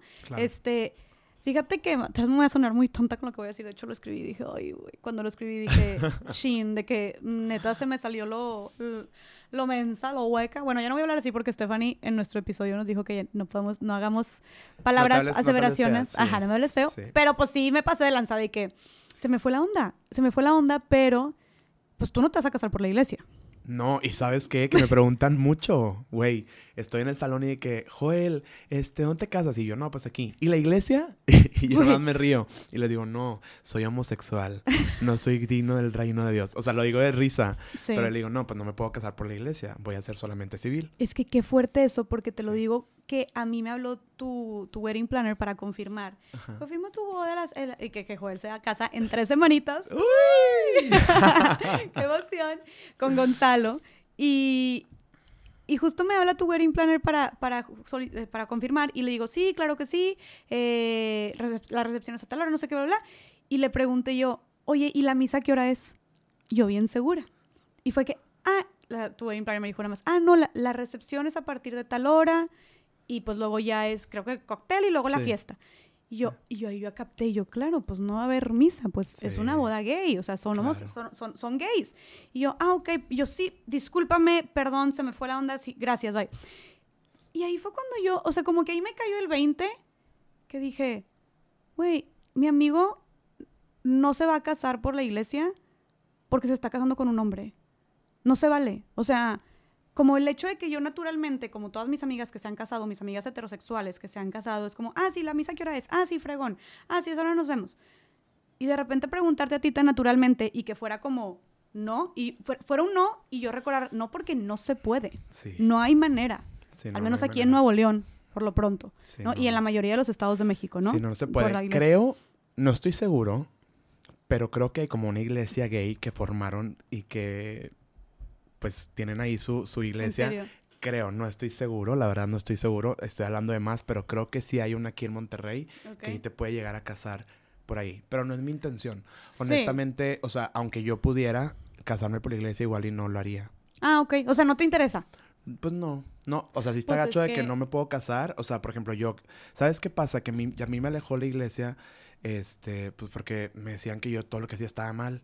Yo decía, pues, ¿para qué voy a un lugar donde me dicen que todo está mal? Obvio, que te hacía al, infierno y que eres pecador por el hecho de existir, obviamente.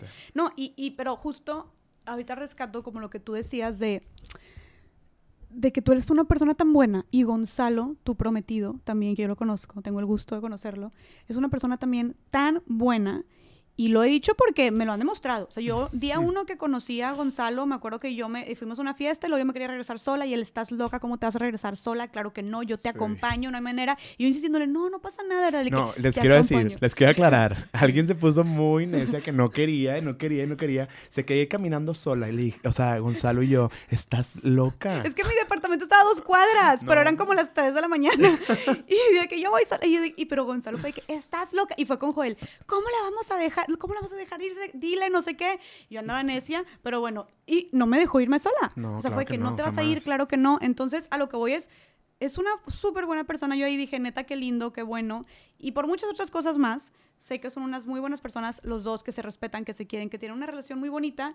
Y simplemente digo, qué injusto que se les discrimine de ese lado. Tal vez ni te interesa estar por la iglesia, pero si quisieras, no podrías, por el simple hecho de ser gay, por el simple hecho de que son dos hombres. Qué injusto, eso es un tipo, eso es una, eso es discriminación.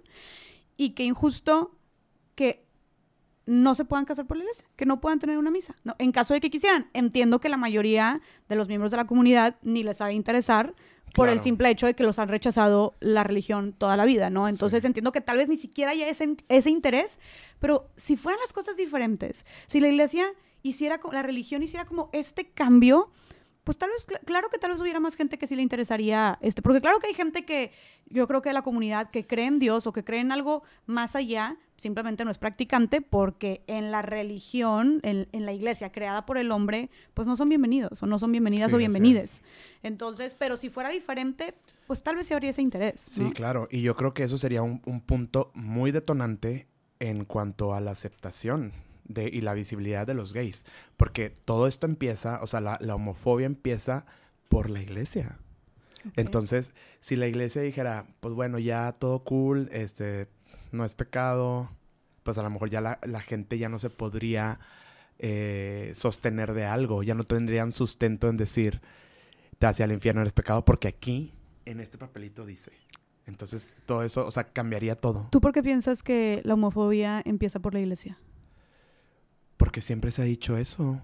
Porque siempre ha sido que, que como Dios dice que está mal y ahí dice, y es en lo que se excusan siempre. También puede ser a veces que hay gente que es homofóbica porque es gay por adentro. Y, y está limitado y como que le da coraje ver a alguien más que sí está siendo feliz y que sí está viviendo su vida Que sí se como lo que es. Ha, ha habido muchos casos de eso, pero muchos. Oye, Joel, y a ver, volviendo al tema de lo de la, de, de lo que estabas tú hablando de la iglesia, pues tú estabas, qué difícil ha de haber sido para ti ser una persona como muy religiosa, tu mamá sumamente religiosa, que por eso pegó el grito cuando le dijiste que quería ser gay, y no solamente que quería ser gay, sino que quería ser estilista Ajá, también. eh, Sí, eso fue una bomba es para ella. cosa.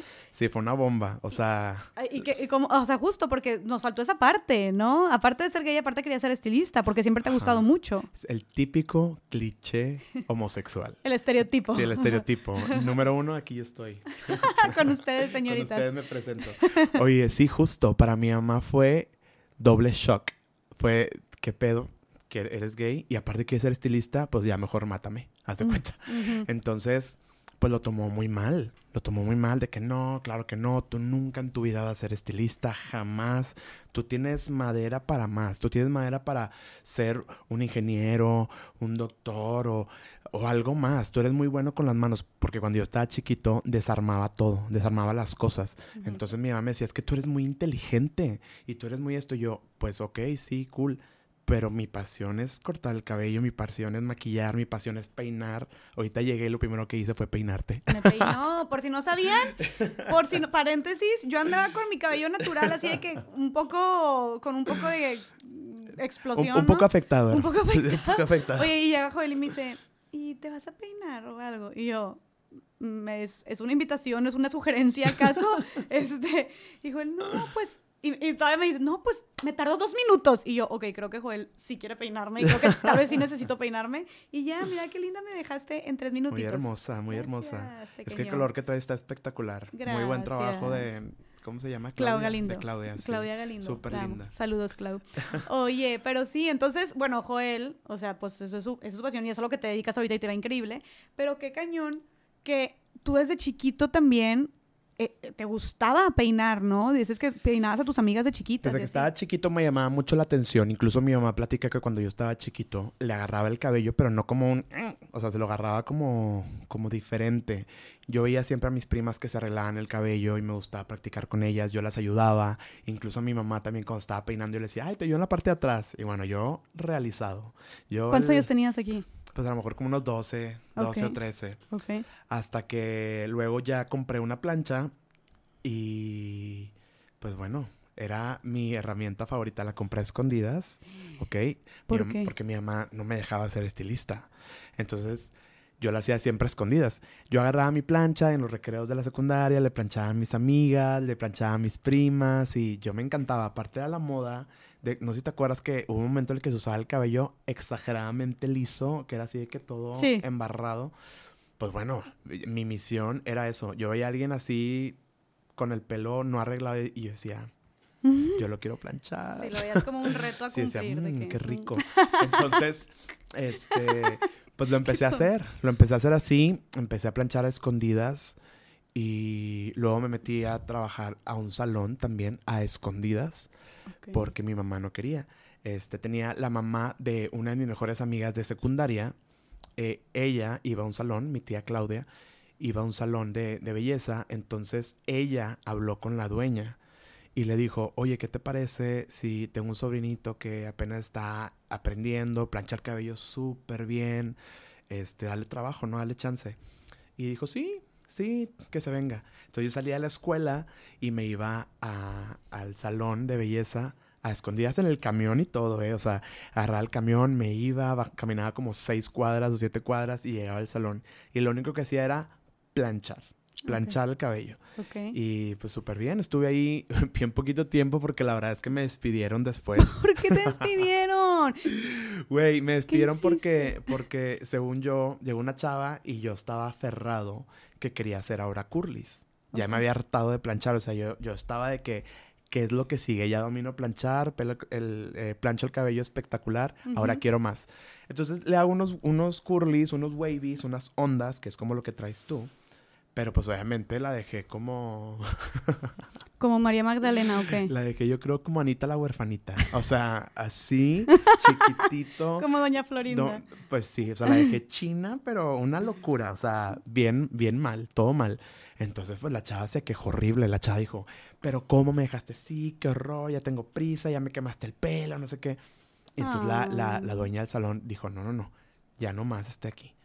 Entonces, pues ya, este, me, me dijo que, que, pues, que gracias, que thank you next. Que gracias, pero no gracias. Sí, gracias, pero no gracias y que hasta ahí. Entonces, Ah. yo ahí me traumaticé porque fue otro no, otro vete. Ujú. O sea, yo estaba lidiando con muchos no en mi contra. Esto era en secundaria, ¿no? Mientras Sí, te buleaban yo y tenía, así. Yo tenía en ese entonces, cuando estaba en el salón, ca- 14 y medio, sino 15, Ok. más o menos.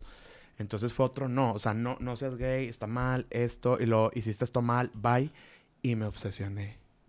Me obsesioné. ¿Y cómo que te- en qué se obsesionaste? Me obsesioné en que dije, voy a ser el mejor curly de, toda, de todo el mundo. Nadie nunca más me va a despedir por no saber hacer un curly. Y empecé a estudiar. Apenas empezaba como YouTube y yo ponía videos. Y este, para esto yo tengo otra amiga que me regaló unas extensiones. Se son una cortinita de extensiones y para mí era lo máximo.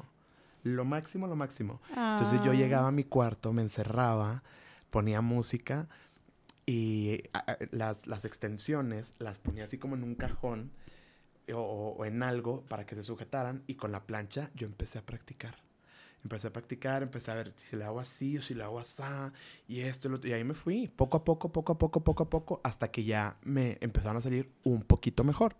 Antes de eso yo iba a un salón este, donde me cortaban el cabello. Era cuando se usaba la, la moda emo. ¿Te acuerdas? sí, sí, sí. bueno, pues yo era el, el pelo más emo, que, o sea, horrible. Qué bueno que ya quemé todas esas fotos. Ya no hay evidencia. ya no hay evidencia. Hombre, hay que conocer tus raíces. Ahorita veo si hay una y la, la mostramos a cuadro. Oye, bueno, entonces, este, a mí me encantaba ese salón porque me dejaban Ok. el cabello como yo quería. Entonces, ¿qué pasó?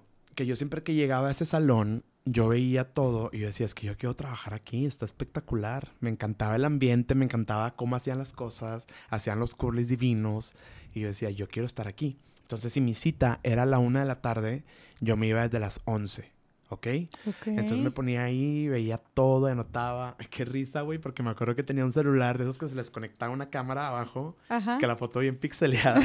y con eso yo lo conectaba así y ponía a tomarme fotos a, a, a cómo hacían las cosas. O videitos de que, a ver, están poniendo así, lo voy a hacer.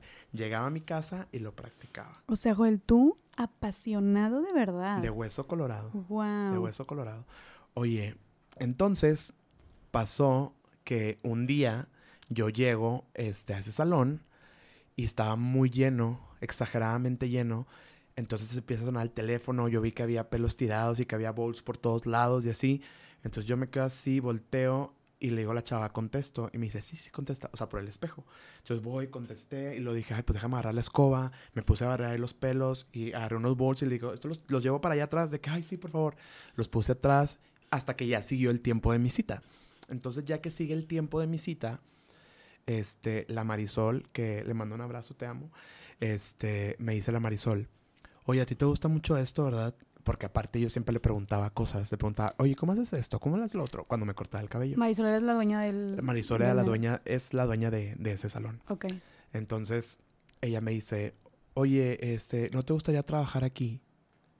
Güey, para mí eso fue de... De que. Sí. Se abrió el cielo. Güey, se abrió el cielo. O sea, este, tú ibas ahí meramente como a tomar nota y a ver qué podías Sí. aprender y agarraste la escoba y barriste el cabello y contestaste Sí. el teléfono. O sea, pero tú no estabas ahí trabajando ni nada. No, yo porque vi que tenían un desmadre Sí, y porque dije, o sea, pues déjame les ayudo, Pero porque yo ya las que- quería porque yo me iba siempre horas antes de mi cita. Para Entonces, ver y para, aprender. ver, sí, para aprender y todo eso. Ay, no, Joel, Entonces, yo, yo lo atraje, creo, soy 100% creyente de la ley de la atracción, pero así porque ha estado bien loco todo lo que me ha pasado porque yo lo he generado. Oye, entonces pues ya me, me, me, pongo ahí, este, me dice la Marisol, oye, te, te, ofrezco trabajo, este, ¿cómo ves? Y le digo, pues sí, perfecto, yo estoy en el, en el, en el colegio, saliendo del colegio yo puedo trabajar aquí, medio tiempo. Y Marisol, va. Y le dije, ah, ok, perfecto, nada más una cosa voy a tener que trabajar aquí a escondidas. Yo ya trabajaba en otro salón donde nada más planchaba, pero pues a las escondidas de mi mamá, pues porque soy gay y ya sabes que pues está mal y pues está mal también que quiera ser estilista. Entonces la Marisol me para en seco y me dice, a ver, ¿por qué está mal? Y sabes qué, Jessica, ese fue el momento que me cambió la vida y que me marcó para siempre. Entonces yo me quedé así y le dije, pues porque está mal, Marisol, porque está mal, porque la iglesia dice, y pues mi mamá también me dijo, y ya fui con el padre, y esto, el otro. Y Marisol me dijo, Joel, lo que tú estás haciendo no está mal. Y que quieras ser estilista tampoco está mal, quiere decir que tienes talento. Por supuesto que no está mal. Y le dije, es que mi mamá tipo no lo acepta, y mi mamá no quiere, y no sé qué. Y me dijo, pues bueno, mira, yo te, te ofrezco el trabajo, pero jamás en base de mentiras. Yo no quiero tener problemas después con tu mamá. Entonces, tú tienes que decir, o sea, tú no tienes que dar gusto a tu mamá, tú tienes que darte gusto a ti. Tú tienes que hacer lo que te guste a ti y te digo, no está mal ni una ni otra. Entonces, me quedé en, cierto modo que me lo dijera alguien que yo admiraba, alguien que, que, que para mí era una figura, wow, alguien que yo quería aprender, me empoderó me ¿Qué empoderó. ¿Qué sentiste en ese momento cuando te dijo todo eso? Poderoso, me sentí poderoso. Sentí que, que había encontrado una muy buena red de apoyo. Wow. Sí. ¿Y te sentías ahí muy solo? ¿Cómo? ¿Te sentías solo en ese momento cuando, antes de que ella te dijera eso? Sí. ¿Tú te sentías solo? O sea, sí, sí me sentía solo. Tenía el apoyo y el cariño de, de, de otros miembros de mi familia y de amigos y así, pero pues como que diferente. O sea, era, esta era una persona que yo admiraba muchísimo. Ok. Y que yo quería ser como ella, por ejemplo. Yo, yo quería tener un salón como el de ella. Yo, entonces para mí fue wow. Wow, que te dijera Entonces, mi mamá también se cortaba el cabello ahí. Entonces Marisol la ubicaba perfecto. Entonces llega mi mamá por mí. Y no sé si la Marisol dijo, este güey no le va a decir o qué, pero haz de cuenta como si me hubiera aventado hacia la alberca sin salvavidas a tener yo que salvarme solo. Llega mi mamá y le dice, le dice a la Marisol, este, oye, Imelda, le acabo de ofrecer trabajo a tu hijo de medio tiempo. Ya vi que tiene mucho talento para esto. Mi mamá se enchiló. O sea, mm. fue un de que no, mi hijo jamás va a trabajar aquí, mi hijo no va a ser estilista y créeme que, o sea, gracias maestro, pero mi hijo nunca va a ser estilista y menos de un salón así, o sea, no, gracias, vámonos. Y yo me sentí, o sea, así, te lo juro que sentí tanto coraje, sentí que ese fue mi punto, mi momento de donde llegué a mi límite. Okay. Y estallé, estallé. Fue la última gotita que hizo que se derramara el vaso. Entonces nos subimos al carro, me acuerdo perfecto. Nos subimos al carro, cerro las puertas. Entonces mi mamá prende el carro y voltea y me dice, Joel, métete en la cabeza desde ahorita que tú en tu vida vas a ser estilista, ¿ok? Nunca en la vida. Tú tienes talento para más, entiéndelo, ya te lo he dicho muchas veces. Entonces ahí exploté y volteé y le dije, ya estoy hasta la madre, hasta la madre, ya. Y yo llorando, y wow, porque tenía 14 años y medio. O sea, fue una rebelión de que, no sé, ahorita pienso y digo, qué fuerte que a esa edad le hablé hacia mi mamá hasta con maldición. Pero es que ya estaba ya. Entonces mi mamá se queda así y yo le dije, mamá, tu sueño fue ser contadora y lo haces y lo haces perfecto. Pero yo no voy a vivir una vida que no es la mía. Tú quieres que yo sea algo que yo no quiero ser. Y no va a pasar por más mi mamá que seas, ese no es mi talento. Mi talento y, mi pasión es ser estilista. Y aunque, y aunque fuera otra cosa, si yo quisiera ser barrendero, pues voy a ser barrendero, güey, porque es lo que yo quiero hacer. Es mi vida, tú ya viviste la tuya y estás cool con eso. Yo no. yo no voy a hacer eso y ya estoy hasta la madre de que no me aceptes y estoy hasta la madre de que no me dejes ser lo que yo quiero ser. Entonces mi mamá se quedó, ay perdón. Wow. Mi mamá se quedó así en shock, no me dijo absolutamente nada, terminé de hablar, me volteé y no podía dejar de llorar. Ay, chiquito. Ay, bebé. Ay. Claro. No podía dejar de llorar porque ya traía mucha carga. Jessica estaba harto, güey, harto. O sea, ya era demasiado bullying, demasiado de- que mi mamá no me dijera, que, que no quisiera aceptarme, este, ya tam- también lejos de no sentirte aceptado como, como lo que yo era como gay, tampoco me iba a poder desarrollar con lo que a mí me, me apasionaba. ¿Por qué? Era demasiado injusto. Era, era eso, como siento que tú tenías tanta impotencia Sí. de que a ti tú te sentías atraído para ciertas personas. A ti te gustaba ser y moverte y hablar de cierta manera. A ti te gustaba, a ti te apasionaba el estilismo. Y todo era de que no, mal, mal, cortándote las alas, cortándote las alas, cortándote las alas. No de esta manera, que no te gusten estas personas. No hables así, no te muevas así, no camines así. No aspires a ser cierta persona. O sea, te estaban cortando las alas por todos lados. Sí. Y tú, o sea, tenías 14 años y dijiste, hasta aquí, ya no hasta puedo. aquí. Aparte también porque la Marisol me dijo, ahí bien, volvemos otra vez atrás, se me, se me olvidó decirlo, la Marisol aparte que me empoderó, ella me dijo, si tu mamá te corre de tu casa, yo tengo un cuarto en mi casa y yo te puedo llevar a la prepa. Entonces, para mí fue pum. Entonces, yo, cuando le digo eso a mi mamá, que le termino de decir las cosas, le di, ah, antes de eso le dije, yo lo voy a hacer, te guste o no te guste. La única diferencia es que si yo soy estilista y tú no quieres, yo me voy a ir y no vas a volver a saber de mí, porque me voy a buscar a gente que sí me apoye. Ya me di cuenta que sí hay. La diferencia es que si tú lo aceptas, voy a estar contigo. Y ya, me volteé y yo no podía dejar de llorar. Lloré, lloré, lloré, lloré. Llegamos a, a- a la casa. Ujú. Me acuerdo perfecto que duré como dos días encerrado en mi cuarto en depresión, 100%. O sea, estaba yo deprimido, horrible. Este, salí yo creo que nada más a comer una vez. Eso fue un viernes, pasó sábado, domingo. Y el lunes mi mamá me dijo, oye, ¿sabes qué? Te quiero invitar a, cenar. Después de, después de la, de la escuela, después de que llegue a trabajar, quiero, quiero que cenemos juntos porque quiero hablar contigo. Y yo dije, ok. Entonces, llega ese momento. Me da mucho sentimiento. claro. Fue un momento que cambió tu vida. Fue un momento que cambió mi vida. Llega ese momento y me dice, te quiero pedir una disculpa. Quiero que, que me disculpes por no haberte aceptado todo este tiempo. Quiero que seas feliz. Quiero que tengas novio. Quiero que seas estilista y quiero que vivas tu vida siempre. Y quiero que me lo cuentes todo siempre a mí. Wow. Wow. Qué Perdón. fuerte.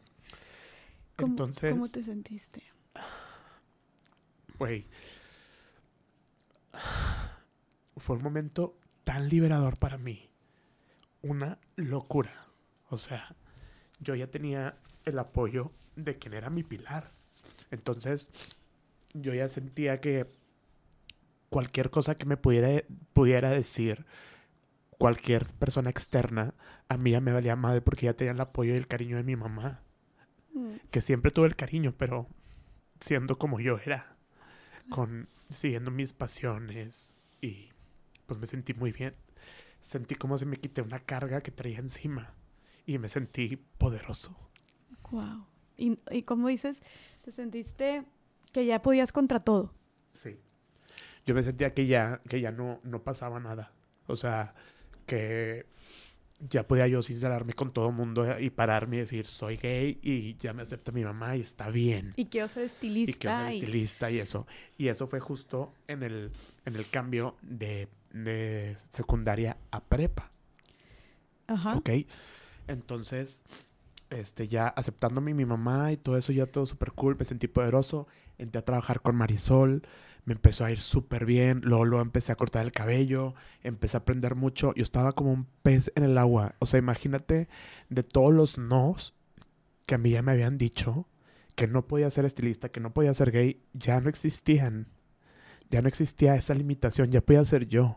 Ya me podía desenvolver con mi felicidad. Entonces... Sentiste una libertad infinita. Sí. Y un de que puedo explotar mi potencial y tu potencial y lo que te gustaba hacer y a quien te, y quien, quien te gustaba ser también.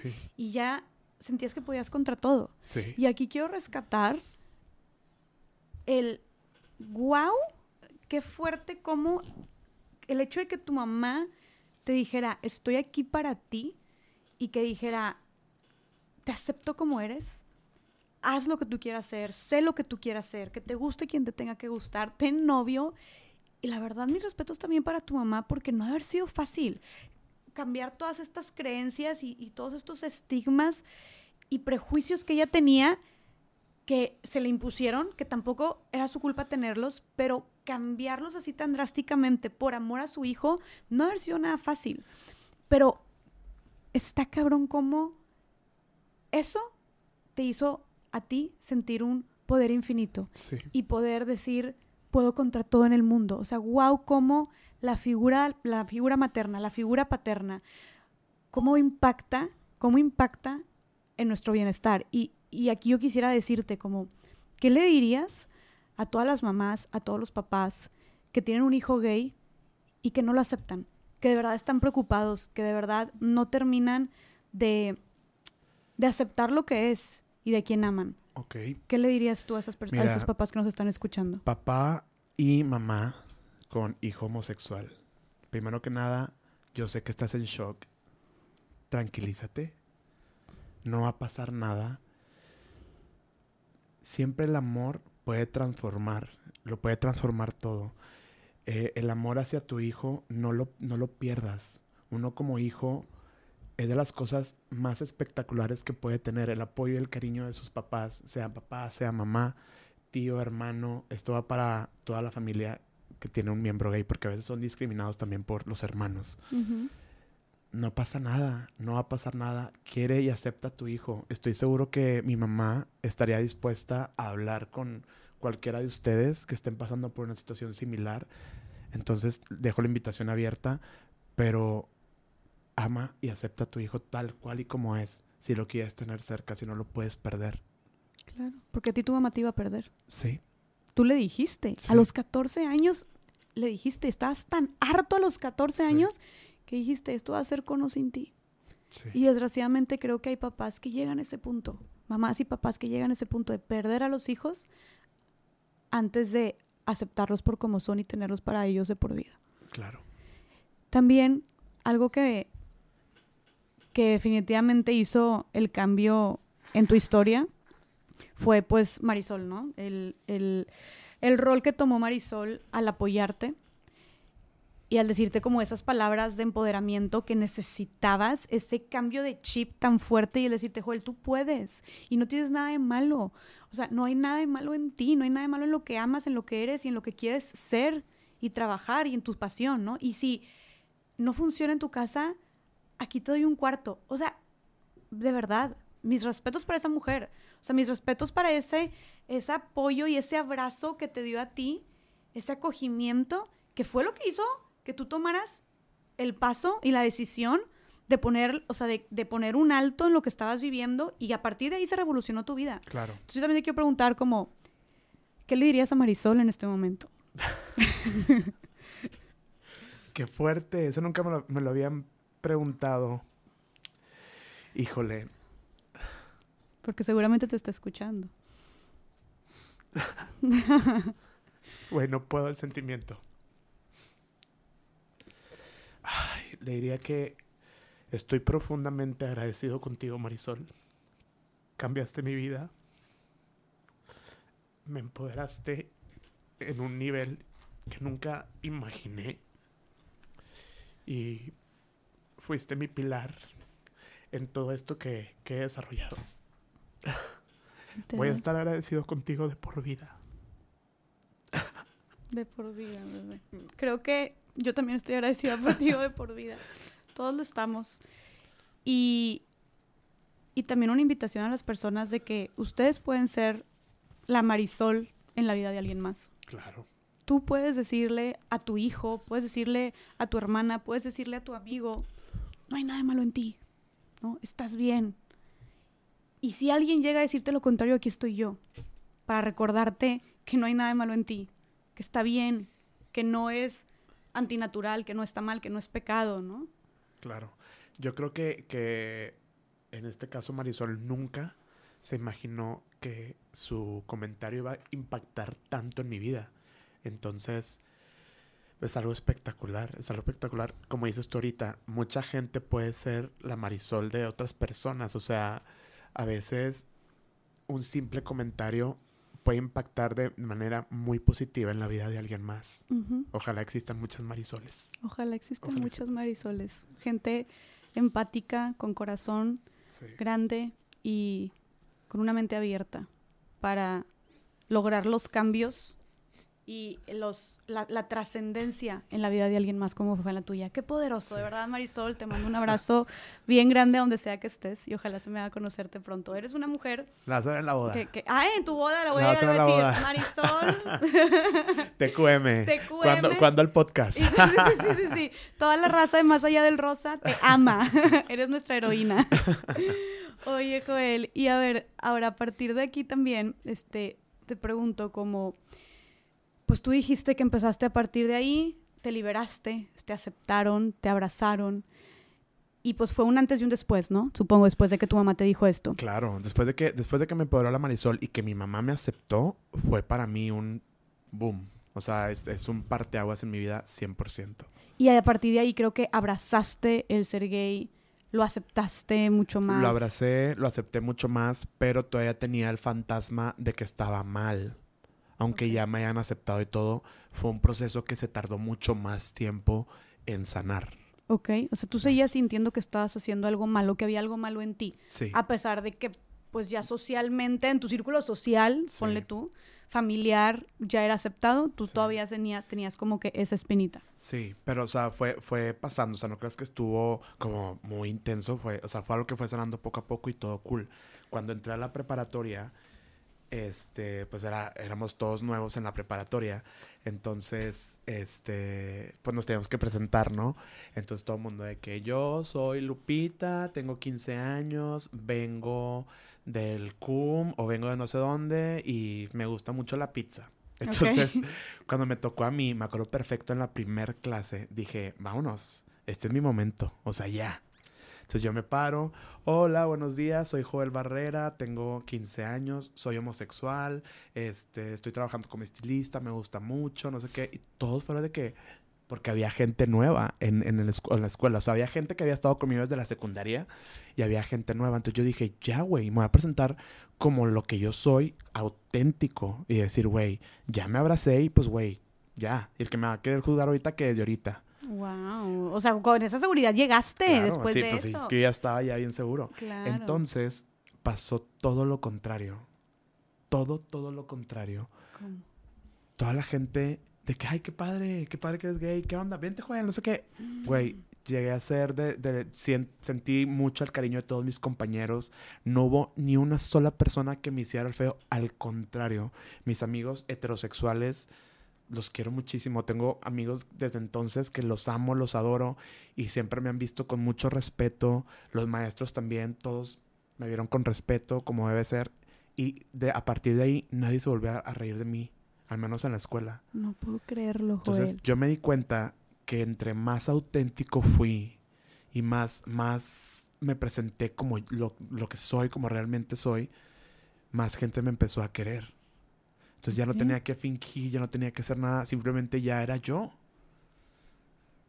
Y es algo bien padre, es algo bien padre el sentirte tan querido siendo tal cual eres. Siendo tú, porque tú te veas, porque tú siendo tal cual eres, tal cual eras, en ese entonces te habías sentido tan rechazado. Sí. Y ahora habías abrazado eso y estabas siendo tal, e incluso tú, cuando eras así rechazado, intentabas ser otra persona para no seguir siendo rechazado. Entonces, wow, este cambio de que ahora tú estabas haciendo tal cual eras tú y te sentías acogido.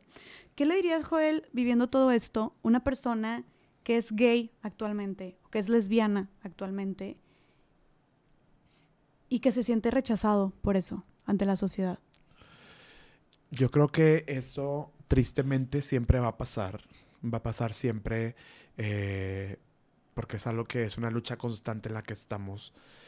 Pero lo que yo te puedo decir a ti como gay o lesbiana es que quiérete mucho. Este, no permitas que la gente se burle de ti. Date a, a respetar, date a defender y busca tu red de apoyo. Te puedo asegurar que siempre vas a tener una red de apoyo en el que va a ser tu lugar seguro con la gente que, que te sepa apreciar. A veces es eso, a lo mejor, que no están en un ambiente de que tienen que estar. Entonces Claro. uno va buscando su red de apoyo, tus amigos, tu gente que te quiere y tu lugar safe. Si te sientes rechazado o algo así, mándame un DM y mira, yo puedo ser tu amigo.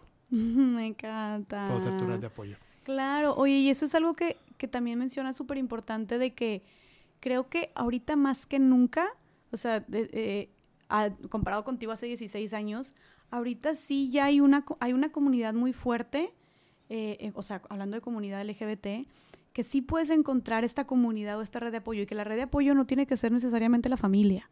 ¿no? Sí, ¿no? O sea, pueden ser los amigos, los compañeros. Oye, una colectiva, si no tienes amigos de la comunidad o amigos, no tienen que ser amigos de la comunidad para que sean tu red de apoyo, ¿verdad? Sí, pueden no, no, ser no, eso personas muy heterosexuales. independiente. Ajá. Ajá. Es la familia que uno escoge. Exacto. Sí. Entonces, si no, si no encuentras a nadie conocido, oye, acércate también a algunas, a algunas colectivas. Ya hay un chorro que te puedan recibir.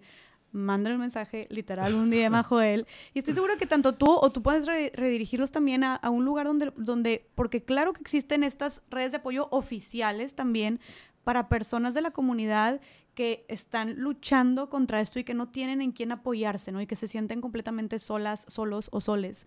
Entonces, acércate, búscalo, pero, pero qué poderoso lo que acabas de decir, ¿no? Qué poderoso lo que acabas de decir de, de no tiene que ser familia, no tienen que ser tus amigos de toda la vida, incluso pueden ser tus No. amigos de toda la vida y no lo van a entender, Claro. pero puedes encontrar tu red de apoyo, ¿no? Y no tiene que ser incluso alguien que conozcas. Si de verdad no hay nadie que conozcas, ve allá afuera, busca las colectivas que hay en tu ciudad, manda un mensajito y estoy segura de que te vas a sentir más contenido y abrazado que nunca. Sí, totalmente. Oye, entonces tú aquí estabas como pez en el agua, ya habías aceptado quién eras, tu mamá te había aceptado, tú te sentías, ahora sí que eh, podías contra todo el mundo, seguías sintiendo en ti obviamente la semillita de que tal vez estabas haciendo algo malo, o que, eh, o que, o, o que seguías tú siendo de cierta manera pues que un, o sea, un error lo que estabas viviendo o haciendo. Pues sí, a lo mejor sí. O sea, me sentía muy poderoso en cuanto tuve la aceptación de, de, de mi mamá y que ya estaba todo súper padre. Pero eh, tenía en el fondo como que la espinita de, oye, a lo mejor sí está un poquito mal, pero pues ya ni modo. Sí, de que sí, pues ni pero modo, voy a seguir con mi vida porque Sí. no hay manera de cambiarlo. Y luego que sigues trabajando con Marisol después de Pues todo esto. cuenta que ya después ahí, como pez en el agua, entré con Marisol, empecé a trabajar muy cañón, fui como una esponja y empecé a absorber todo lo que más podía, me ponía a ver todo, siempre he sido como muy intuitivo y he sido muy, muy visual, entonces pues empecé a desarrollarme, empecé a trabajar súper bien, duré con Marisol como unos 4 o 5 años, cuando tenía como eh, 19 años decidí, decido salirme de- del salón de Marisol para ya empezar yo propio, mi propio camino, entonces empecé a trabajar dos años a domicilio y andaba como ruletero todo el día en Monterrey. De repente andaba en San Nicolás, de repente estaba en Cumbres, luego en Colinas y luego en Valle y así. Te hiciste de tus propias clientes cuando estabas con Marisol. Me hice mis propias clientas, sí, con Marisol, pero también por afuera. O sea, que yo empecé a, pues, a mi red de apoyo, a mis amigos. O sea, empecé Ah. con eso, con mis amigas a cortarles el cabello y así. Y mis amigas me recomendaban con otras amigas y esas me recomendaban con alguien más y así. Y era echarnos el chisme, la platiquita. A veces llegaba y ¿sabes qué hacían? Eh, cuando iba a domicilio, imagínate que tú te juntas con tus amigas de que en tu martesitos y que, ay, que venga Holly que nos corte el pelo a todas. Entonces yo Ah. llegaba, hey, ¿qué onda? Y todo, platicábamos súper padre, me dejan de cenar, le cortaba el pelo a una, a otra y a otra. Y ahí escuchaba yo todos los chismes y todo bien padre, bien a gusto. Desde ahí nos encanta el chisme, dice Y él. ni modo. Yo lo acepto. Me encanta. Entonces, ya después de eso, me harté de, de estar siempre ruleteando. Entonces dije, ay, no, ya les voy a decir que vengan aquí a mi casa y ya está. Entonces, güey, en la lavandería de mi casa, trabajaba ahí en un banco de plástico con la lavadora y la secadora al lado, literal. Ahí les cortaba el cabello, les lavaba el pelo en el tallador de la ropa y los acostaba y güey, era un desmadre porque tenía, no tenía mezcladora de agua. Entonces tenía que abrirle un chorro a la caliente y luego abrirle un poquito a la fría, templar el agua y con el bote así las enjuagaba de, de, de botecito. No No, era un horror, un horror súper difícil, pero se lograba. Oye, se pero qué padre, Joel. O sea, Wow, no, hay una vez, hay una frase que me encanta que dice como, a veces, a veces recuerdo, no me acuerdo cómo va, o sea, ya no se va a escuchar tan poética, tan bonita, pero algo así como, recuerdo las etapas de más caos y más difíciles y eran como las más bonitas o las que disfrutabas más. O sea, qué chido, a ver, digo, ahorita ya nos vas a contar más cómo te desarrollaste, pero wow que empezaste en tu lavandería al lado de la secadora con un banco de plástico y enjuagándole a las clientas el pelo en el lavadero. Sí, ah, y sin clima aparte, porque la lavandería tenía clima. Entonces, de Monterrey, los que no saben, hace un calor del demonio. Pero a tus clientes no les importaba. No les importaba, al contrario, iban. Y también usaba la barrita de la, de la cocina, la barra esa desayunadora, como estudio de maquillaje. Entonces ahí ponía todo el maquillaje así y mi mamá decía, Joel, tengo que hacer la comida, por favor, acaba rápido. Y yo, mamá, ya voy, ahí voy, ya voy. Ahí voy, nada más me falta el rímel. y nada más pego la pestaña, mamá. Oye, pero entonces ahí era el que es talentoso, es talentoso, mijo. Ya o lo sea, traía. La gente iba a tu lavandería, pero iban para que les hicieras el pelo y el maquillaje, ¿ok? Tengo clientes actualmente que les tocó, desde que estaba con Marisol trabajando, que les tocó que fuera a su casa, que les tocó estar en mi lavandería, que les da así cañón. No, Y luego ya después de eso, pues me empecé a hartar, me empecé a hartar porque la neta es que sí es cansado. O sea, estar en un lugar que no está preparado para, para un salón es, es más friega, es más chinga. Coincidí con una chava que tenía un spa y un salón de belleza en el mismo local. Yo fui a hacerme un microdermabrasión en la cara, entonces llego y veo un lugar así de estética y yo ya estaba buscando un local. Entonces le digo, oye, ¿qué onda con la estética que está aquí enfrente? Y me dice, ay, no, es que ya la voy a quitar porque voy a hacer mejor otro cubículo más de, spa porque la neta fracasó y así. Estaba en Puerta del Sol. En el primer local de Puerta del Sol, ahí estaba, se llamaba Burbujas de Champagne. Entonces. claro, no se te olvidan los detalles. No, claro que no, todo lo traigo aquí. Entonces, la chava me dice, yo le digo a la chava, véndeme los muebles, véndeme los muebles y yo busco ya un local y bruto que ya tengo todo. Y la chava me dice, oye, no, mejor vamos a rentar el local entre los dos, ya está todo puesto aquí y ya está. Entonces eso fue un jueves y le dije, ok, ¿cuándo puedo empezar? Entonces me dice la chava, pues si quieres mañana. En ese momento le hablé a todas mis citas, hermanas, ya tenemos salón de belleza en Colina de San Jerónimo. Cuando vienes a ignorarlo. Qué literal. Entonces al día siguiente ya empecé a trabajar ahí, bruto. Ahí estuve dos años, súper agradecido con Ana Sada, que fue la que me dio la oportunidad de estar ahí rentando. Dos años estuviste ahí. Sí, estuve o sea, estuviste como cuatro o cinco años con Marisol, luego dos años a domicilio. ¿Cuánto tiempo en tu lavandería? ¿En tu mm, casa? Fue poquito, yo creo que fue como... Seis meses. Seis meses aproximadamente. Seis meses y luego a los 21, a los 21 ya me puse en el salón, 21, 22, 23, y a los 23 puse, ahora sí, ya mi primer salón, que ese ya fue en Cumbres, justo enfrente de Ava Seguros. Todavía sigue ahí, lo, lo, ya lo voy a traspasar por si alguien lo quiere. Ah, ¿cierto? este, me puse ahí en Cumbres y en Cumbres estuve bastante, un rato totote. Yo creo que estuve como unos seis o siete años. Ese fue tu primer salón tuyo. Ese fue mi primer salón mío, mío, mío. Que les quiero decir que también terrible. O sea, tenía dos espejos nada más, un lavabo y San se acabó. Entonces empecé poco a poco, o sea, primero eh, comprando unas sillas y luego este, comprando un sillón para que la gente se pudiera sentar mientras esperaba y luego después otro, otro, otro espejo y así, porque me empezó a, quedar chico cada vez más el salón, porque cada vez empecé como a crecer más. Tenía mucho miedo al principio de pagar la renta porque pagaba mucho más renta que en Colinas, pero me di cuenta que sí se podía. Después contraté a, a alguien que trabajó conmigo este, que fue la primera que trabajó conmigo.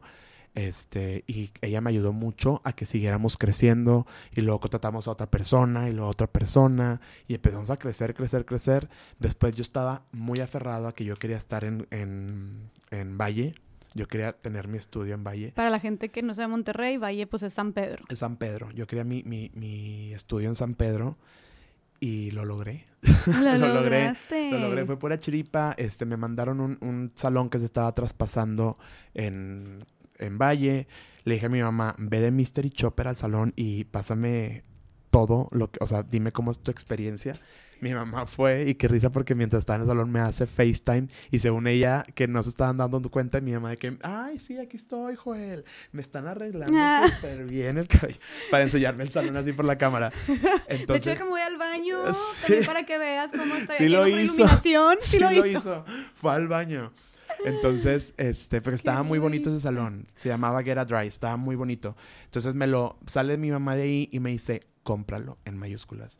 Entonces, pues ya, este, pues decidí, decidí comprarlo, el salón. Y este, y ya, después de eso estuve... Lo lo- compraste. o sea, bueno, compré el traspaso, yo seguía pagando la renta. Ah, ok. Compraste como que el salón con ya con todos los. Sí, o sea, me lo traspasaron, me, me- me lo traspasaron con las sillas que había, con los lavabos, con todo lo que ya habían puesto, pero yo tenía que seguir pasan- eh, pagando la renta. Ajá. Oye, y a todo esto ya te llamabas Joel Barrera, porque tú te conoces en tu salón, tu salón se llama Joel Barrera. Sí, Pero cuando, supongo, siempre te llamaste Joel Barrera cuando compartiste en Cumbres el primer local. ¿También te llamas Joel Barrera cuando Sí. compartiste con alguien más? sí, sí, sí. De hecho, por eso me salí de, de mi primer salón de burbujas de champán, porque yo ya quería que se, donde fuera, en, el- en la ubicación que fuera, pero yo quería ver Joel Barrera fuera de mi salón. ¿Por qué? Pues porque era como un... Lo logré, es mi Claro. salón, o sea, aquí estoy. Aquí Haz de cuenta, era como... Aquí está. Sí, lo sentías más, o sea, como tuyo, Ajá, tuyo. sí, sí, sí. Ok. Entonces ya después de eso, pues brutal. La verdad es que el, el irme a, a- a San Pedro me ayudó mucho porque empezamos a crecer todavía muchísimo más. Fue un gran reto porque era, güey, lo voy a llenar, va a estar aclientado. Pagar esto, la renta en. San Pedro. sí, gacho. sí, sí, sí, era un- un, billetón. Entonces, sabes que nunca tuve miedo, siempre fue de que sí se va a poder, se va a poder porque se va a poder y a ver cómo le hago. ¿Nunca tuviste miedo? Pues al principio, yo creo que al principito, cuando el primer salón, ya después de que vi que pude pagar una renta más cara en Cumbres y luego que pude pagar la renta más cara en San Pedro y que salía todo, pues ya no, no tenía ninguna limitación. Ok. sea, yo Como me que te sentía ibas poderoso, comprobando que, Que, sí, sí, se podías. podía, que sí se Wow. podía. Empecé a confiar mucho en mí y también me empecé a querer más. Ok. Me empecé a querer más porque a lo mejor no me quería tanto. Entonces me empecé a querer más y me di cuenta que, que yo puedo y que soy poderoso y que puedo hacerlo. ¿Cómo te empezaste a querer más? ¿Qué crees que hiciste diferente? Sabes que eh, yo físicamente no me veía como me veo ahorita y esta es la primera vez que lo hablo públicamente. Eh, yo nací con algo que se llama eh, clase 3 o prognatismo. Entonces yo no me, no me sentía, me veía al espejo y no me sentía, ¿Guapo? pues a lo mejor sí, sentía que no, que no encajaba, no me gustaba cómo me veía. Y este, y a lo mejor no me veía tan mal, pero algo que yo ya tenía adentro. Entonces tuve la oportunidad, tuve muchísima suerte. Este, fui con, yo ya había terminado una ortodoncia que tenía y era como que ya no te vas a operar, pues bueno, así vas a quedar. Porque mi, mi tema era es- esqueleteloide, creo que se dice, que me tenían que operar el hueso. Mm. Entonces, este, fui con, con Raúl Benavides y me, según yo por unas, por unas carillas y me dijo, es que Joel, ocupas operarte, eres clase 3. Y yo, güey, toda la vida me lo han dicho, pero pues no, o sea, es, es una cirugía súper cara, es súper agresiva, porque es una carnicería literal. Entonces él me dijo, no, hombre, yo tengo un amigo súper bueno que te puedo operar, que le va a encantar tu caso, que es Hugo Martínez. Y Hugo Martínez me operó. Entonces, ¿qué Ok. fue lo que me hicieron? Me quité un poquito de mandíbula, esto me lo recortaron, me lo hicieron más para atrás, esto me lo hicieron para enfrente. Entonces, fue como nada más acomodar mi cara a como debía estar con los lineamientos que son bien para los dientes. Si yo no me hubiera hecho esto, lo más probable es que yo hubiera perdido mis dientes a los 40 años, o si no es que antes, por el choque que tenían mis dientes y por el desgaste. Ok. Y repercute mucho en, en lo, pues en lo físico. en- o sea, repercutió bastante. Entonces yo al momento de, de verme que pude, a lo mejor en este caso, tuve suerte de, de- de que me operaran, que pude pagar esa cirugía, que para mí era un trauma porque siempre me lo habían dicho que la necesitaba y que ya me veía eh, físicamente más como, como yo me sentía por dentro. Para mí también eso fue empoderamiento. Entonces Claro. me empoderó. de- Claro, te dio más seguridad. me dio mucha seguridad, entonces ya en eso, pues te digo, eh, abrí Valle y luego fue cuando empecé en redes sociales, empecé a colaborar con, con influencers, empecé a hacer giveaways, empecé a crecer, cañón, cañón, cañón. Guau. Pasa la pandemia y ahí crecí mucho más este, en redes sociales porque empecé a hacer más contenido porque no tenía nada que hacer, no podía hacer home office. Claro. Entonces ahí empecé a crecer más y ya este fue un proyecto más ambicioso que fue hacer este último salón que, que tengo ahorita, es- que es el, el salón de mis sueños, lo que yo siempre visualicé. Entonces lo pude, lo pude hacer, este, renté un local eh, ya muchísimo más grande y fue algo súper bonito porque fue un local que estaba en obra negra. Entonces todo lo que está puesto ahí es a mi gusto, es como yo lo quería, es tal cual como yo lo diseñé. Bueno, yo no, o sea, yo, unos, unos arquitectos, pero me apoyaron. Entonces, pues bien padre. O sea, porque eso también te sientes muy, muy fregón de decir, güey, es el espacio que me gusta, que está súper cómodo, tengo mi oficina, tengo, o sea, me remonto a la época de cuando estaba en la lavandería con el chaca chaca chaca de la lavadora. de la lavadora al lado. Ahora está en mi salón grande, tal cual como lo soñé, cómodo, tener mi oficina, de tener unos lavabos súper cómodos. Pues me siento muy orgulloso de, de ese Joel que nunca paró de soñar y que siempre siente o sintió que podía.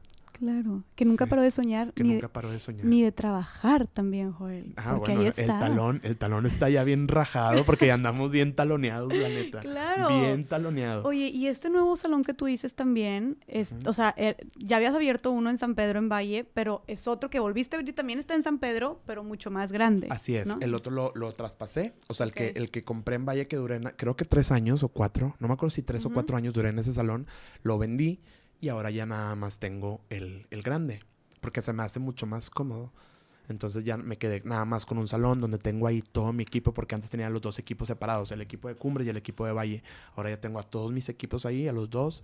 Este, estoy ahí yo supervisando, viendo, y me ha gustado más que estemos todos juntos. Claro, Joel, me parece maravilloso y súper inspirador tu historia, porque, a ver, como que se me hace súper simbólico que desde chiquito tú sabías como, o tal vez no sabías que eras gay, pero todo, todo, todo parecía pintar que si tú dices, a ver, no fue algo que me surgió a los 14 que de repente, o sea, desde que tú estabas chiquito veías a los niños y, y, te gustaban los niños, te atraían, desde que tienes conciencia, ya lo dijiste. Desde que estás chiquito también te gustaba hacer cosas con las manos y decías que le, planchabas el pelo a tus amigas, que escondías la plancha, que jugabas, que te regalaban extensiones y que jugabas también a eso. Este, entonces, y eso también desde chiquito.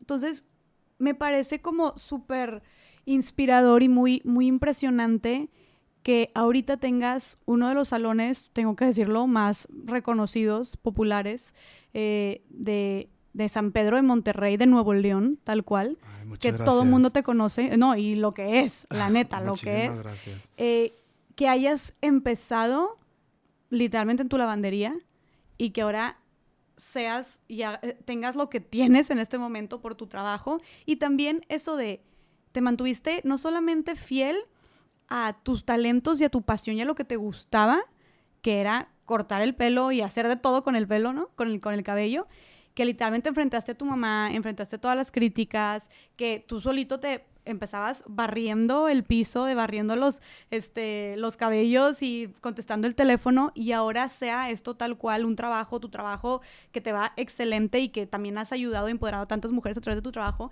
pero no solamente con eso te mantuviste fiel y, y seguiste tu pasión y le seguiste talachando, sino también ahorita tú desde chiquito, como dijiste, no solamente te apasionaba el cabello, sino que también te mantuviste fiel a eso y tampoco quitaste el dedo del renglón y ahorita estás no solamente con tu salón súper exitoso, y siento, siendo un súper estilista de los top de Nuevo León, de México, porque acabas de ganar un premio global, aparte de eso, del mundo más bien, sino que aparte también estás por casarte con el amor de tu vida en tres semanas. Sí. Entonces, no sé, me llena de orgullo y se me hace súper inspirador que desde que estás chiquito, yo soy esto, esto es lo que amo, a quien amo y lo que amo y me apasiona y me llama la atención y te mantuviste fiel a eso, en tu trabajo y en tu esencia de tu persona. Y creo que no puede haber un final más feliz, que ni siquiera es un final, ¿no? Porque falta mucho todavía. Falta mucho todavía, hay muchos sueños más por cumplir. He tenido la suerte que gracias a mi profesión he podido cumplir muchos sueños, pero todavía sigue. Todavía sigue, hay Joel Barrera para, para, para mucho. apenas tienes 30 años. Sí, pero, so far, o sea, de, so far, so good. Claro, tu salón de los tops de los tops y aparte casándote con el amor de tu vida. O sea, me parece espectacular. Y no sé, ¿cómo te sientes? ¿Cómo te sientes tú con todo esto que has logrado mirando en, retrospectiva ahorita que contaste toda tu vida, todas tus inseguridades, lloramos altas y bajas? ¿Cómo te sientes tú de estar en este punto de tu vida? Estoy, estoy muy, muy orgulloso de, de ese Joel soñador mm. de 14 años Estoy muy orgulloso, me siento muy en paz, me siento realizado. Este, soy feliz, soy 100% feliz. Y también me siento muy contento de, de poder ser fuente de trabajo para muchas personas. Claro. Para la gente que, que, que, colabora conmigo en mi salón, me siento muy orgulloso cuando alguien de mi salón se compró un carro, cuando alguien de mi salón, por ejemplo, acaba de pasar que ya me compré un iPhone y así, yo me siento muy contento que, que gracias a, al trabajo y gracias a su pasión puedan también cumplir sus sueños. Y eso es algo que vas desarrollando cuando, cuando eres como dueño de un negocio, yo siento a todos los de mi staff como si fueran mis hijos. Uh -huh. Entonces sus, sus, éxitos son míos también y eso me llena mucho de orgullo. Claro. Y... Me llena mucho orgullo. También me siento muy, uh -huh. muy contento de haber creado uno de los sueños que es mi marca de productos, que ahorita son uh -huh. dos productos, es el primer y el oil. Y estoy muy contento porque es algo que también siempre soñé. Productos para el cabello. Productos para el cabello, sí es. Y es algo que siempre soñé, que ahora es una realidad y estoy muy contento. Me siento sumamente orgulloso de, de, todo lo que ha pasado y agradecido, que eso es muy importante. Me siento sumamente agradecido con la gente que siempre confió en mí, por toda la gente que me ha apoyado, por mi, por mi equipo de trabajo que los, los valoro y los quiero bastante, que sin duda sin ellos yo no sería la persona que soy. Estoy agradecido con mi mamá por siempre tenerme de la mano, agradecido con Gonzalo porque él me inspira mucho, me jala muy cañón hacia arriba. Ay, ya. Ah. sentimiento. No, es adelante, algo bien padre. claro. Es algo Qué bien padre, padre. tener un compañero a quien admires y que te admire y que juntos se impulsen. O Claro. sea, la definición Gonzalo, de equipo. Sí, Gonzalo es, es mi mejor amigo, es mi compañero, me impulsa todo el tiempo. Y es algo bien increíble, es algo bien increíble. ¿Te sientes feliz, afortunado de que estás por casarte con él? Súper. Yo deseo, perdón, deseo de todo corazón que todo mundo encuentre el amor. Que todo mundo encuentre el amor. Y ojo, no estoy hablando del amor en una pareja, el amor propio. Porque tú lo encontraste. Yo lo encontré. Y de hecho, creo que ese fue uno de los factores cruciales para que tú estés aquí, ¿no? Sí. Tanto para tú casándote con el amor de tu vida como tú con tu éxito profesional. Como Sí. el amor propio de reconocerte, reconocer tus talentos, quién eres como persona de yo merezco seguir este sueño, yo merezco poder querer a quien yo quiera y seguirle dando, ¿no? Y creer en eso y, y- y aferrarte a eso a pesar de que todo estaba en contra, de Ah, que contra todo te decía marea, contra, viento y marea y los siete mares de verdad, porque Sí. todo, es que como tú dijiste, y por eso nos daba coraje al principio, todo estaba en tu contra y todo te gritaba Sí. que tus sueños, tu persona, tu esencia estaba mal. Entonces, qué muestra tan más grande también de, de, de amor propio, porque fíjate, podría ser, y eso es algo que yo te decía, tú- yo te llegué a decir en algún momento, tal vez en ese momento que tú te sentías como, tal vez chiquito, solo, eh, inseguro, con, tan- con toda razón, pero tal vez con poco amor propio o autoestima, pero el hecho de haberte aferrado a ti a lo que querías y seguir impulsando quién era tu persona y tu esencia en ese momento, creo que más que, y te lo llegué a decir en su momento en, en- en la playa cuando nos estabas contando esto, Sí.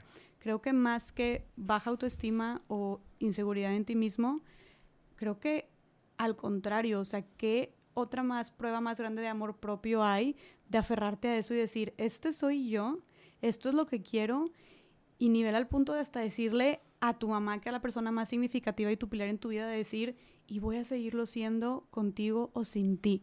O sea, ¿qué muestra tan más grande de amor propio, de, de lealtad hacia ti puede haber que esa? ¿no? Que ir en contra con, de todo el mundo. Sí, Entonces yo creo que tal vez tú no lo sabías en ese momento, pero creo que te fuiste muy fiel y, y muy leal y creo que te deberías estar muy orgulloso de ese Joel de 14 años. Muchísimas que hizo eso. gracias. No, Muchísimas y, y estoy muy orgullosa de ti también y, y también preguntarte como, tú empezaste de cero, Joel. O sea, tú lo dijiste ya y que tú te movías en camión y empezaste, como dijiste, eh, trapeando y barriendo el piso del cabello que le cortaban a las demás chavas y contestando el teléfono. Y ahora, repetimos, tienes, eres reconocido a nivel global por tu trabajo, tienes uno de los salones este, más solicitados de San Pedro y de Nuevo León. Entonces, viendo esta escala, tú tuviste, ya nos contaste cómo empezaste en tu casa, en la lavandería también, eh, en el talladero, enjuagándole ahí el, el, cabello a tus, a tus clientas. Luego tuviste un salón compartido, luego ibas a domicilio también, tuviste un salón compartido, luego tuviste otro salón en otra zona, luego en otra zona, y al final de cuentas ya estás aquí. Hago toda esta recapitulación para dejar muy claro que tú fuiste escalando y que empezaste de cero, pero que fuiste subiendo y que ahorita, pues no sé qué más sigue para Joel Barrera, pero sorpréndenos, pero definitivamente esto va que vuela. Pero ¿cómo le hiciste, Joel? ¿O cuál crees que sea el factor crucial? Porque aquí hablamos mucho justo de esa, de lo difícil que puede llegar a ser en un mundo donde las clases socioeconómicas pues pueden limitar mucho los recursos que tengas, eh, que puedes toparte con muchísimas limitaciones dependiendo de, las herramientas que tengas a tu disposición. Entonces tú, habiendo empezado desde cero, como dices tú, moviéndote en camión todos los días y llegar al punto en el que estás ahorita, ¿cuál crees que haya sido el factor clave para que tú pudieras escalar tantos escalones? Yo pienso que la persistencia y la disciplina. Eso, eso es, son, son clave de siempre aferrarte a lo que tú quieres, porque te puedes desviar, o sea, puedes de repente, híjole, decir, ay, no, ya, qué hueva, ya a lo mejor no, ya no quiero y esto, y yo flaqueé muchas veces, o sea, tampoco te lo voy a decir, o sea, no, no te voy a decir que no, más bien, pero yo creo que siempre no conformarme y, tener disciplina, constancia, perseverancia en decir, lo voy a hacer y lo voy a hacer y lo voy a hacer. Y también, o sea, todo esto que estamos platicando, lo que tú dices, que todo lo que he logrado ha sido un trabajo de 16 años, donde yo durante 16 años he estado sin, sin, aflojarle.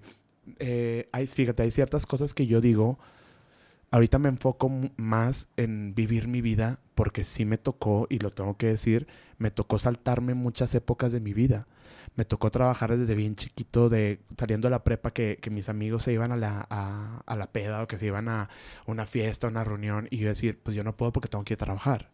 Un sábado se iban todos a un rancho y pues yo no puedo porque tengo trabajo en sábado. Y así muchas cosas, muchas, muchas, muchas cosas. Y todo eso es disciplina. Disciplina es hacer lo que no quieres hacer, pero sabes que tienes que hacer. Entonces, yo considero que eso es, fundamental. Si alguien de aquí está escuchando y, quiere poner un negocio o algo así, o que se dedican no solamente a, la belleza, porque la disciplina es para todo, no desistan. No desistan, sigan su camino, acuérdense por qué empezaron, acuérdate de tu sueño, porque es súper es super satisfactorio sentir que lo estoy logrando. Ahí la llevo, ahí la llevo. Y eso te da más fuerza para seguirle. O sea, cuando empiezas a ver los resultados, claro, fue en ti como, oye, de partir de trabajar en este salón para otra persona, a luego ir a tus citas a domicilio, que la gente te estuviera pagando para que fueras porque era a ti por tu trabajo, fue satisfacción. Entonces ahí da gasolina y motivación para seguirle dando. Y luego le sigues talachando, talachando, como dijiste, todo con constancia y disciplina. Y ahora es en tu casa, en la lavandería, pero la gente viene a ti. Oye, eso tú dices, la gente está viniendo a mí, en mi casa, a mi espacio, de donde sea, de diferentes puntos de la ciudad, y esta es otra vez reconocimiento y motivación para seguirle talachando. Y le sigues talachando y, y, sigues disciplinado y todo, y luego ahora con tu salón. Entonces, como siento que empiezas a ver, lo que ves que cada cosita son, son pasos pequeños. Tú nunca imaginaste que empezarías a que desbloqueando, como dijiste. Desbloqueando. Para mí, para mí fue que yo iba desbloqueando niveles. Exacto, Incluso hasta como Con, con, lo económico, por así decirlo. Tuve la suerte de, de siempre tener un techo, siempre fui a colegio, pero no había lujos, no tenía lujos. Y estoy tan agradecido con eso, porque eso a mí me impulsó a esforzarme. Entonces, pues estaba en colegio, pero a lo mejor mis papás no me podían comprar una computadora o no me podían comprar un, celular. Entonces yo tenía que trabajar para tener las cosas y eso a mí me motivó muchísimo. El no haber tenido las cosas fáciles, incluso siendo gay, incluso queriendo ser estilista, que no, no fue fácil, a mí eso me empeñó a decir, más lo voy a hacer. Entonces, eh, con las cosas materiales, yo tenía que esforzarme mucho y por eso yo trabajaba tanto, porque yo quería yo quería algo más. Yo me considero una persona cero conformista. Nunca me he conformado ni me voy a seguir conformando. Y ojo, no es que sea ambicioso, simplemente que vas desbloqueando cosas que no sabías que existían. En mi caso, ya que desbloqueé que pude tener una computadora, bueno, ahora desbloqueé que puedo tener un BlackBerry en, ese momento. Ahora desbloqueé que me puedo ir de vacaciones a un hotel todo incluido y pasarla fregón por lo menos una vez al año. Bueno, ahora quiero que sean dos veces bueno, ahora quiero cambiar mi carro, bueno, ahora quiero una ropita pues más bonita, ahora quiero esto. Entonces, así fue en mi caso que yo fui desbloqueando, desbloqueando, desbloqueando y eso a mí me motivó a seguir creciendo. Claro, y como dijimos era como paso a paso vas viendo, pero no empiezas de no empiezas de cero barriendo eh, o trapeando en la estética donde tú trabajabas y diciendo, quiero uno de los salones más solicitados y populares de todo Nuevo León. O sea, no empiezas diciendo eso. O sea, puedes empezar, pero como puedes verse como muy lejano, pero más bien es tú dijiste, pues quiero tener mis propios clientes. Y, y como que le, le, le friegas y trabajas para eso y empiezas a, ahí sí puedes ver, o sea, por eso pienso que es padre hacerlo por desbloqueo, como dices tú, de niveles, por partes, por escalones y enfocarnos en el siguiente paso, porque tu siguiente paso era tener tus propias clientas, trabajas para eso y, oye, en dos años, cuatro años, pudiste ver ese resultado. Entonces sigues trabajando y ya pueden ir a tu casa y seguiste trabajando y pudiste ver ir a un salón compartido. Pero entonces como el ir viendo los resultados de tu trabajo de corto, mediano plazo, hace que como puedas enfocarte entonces, ya se logró, puedes enfocarte en el siguiente paso, pero todo como paso a paso y poco a poco. Sí, es, paso a paso y poco a poco. Paciencia también, mucha paciencia. como dijiste tú, son 16 años de trabajo. Sí, ya es, muchísimo. O sea, pasa que tengo 30 años, sí, estoy chavo. Bueno, no tanto, pero sí, sí estoy chavo. pero, o sea, la gente piensa que, ah, que no me conocen luego, luego o sea, de, de atrás tiempo piensan que esto pasó en cinco años o que pasó en un año o en dos años. Y no, es el, es el reflejo de mucha disciplina, mucha paciencia, mucho trabajo. Claro, claro. Y, y mucha pasión también. te encantaba, te encantaba, claro. Joel, ¿qué le dirías a las personas que nos están escuchando, tú que te dedicas a lo que amas y te apasiona desde que tenías memoria, tal cual?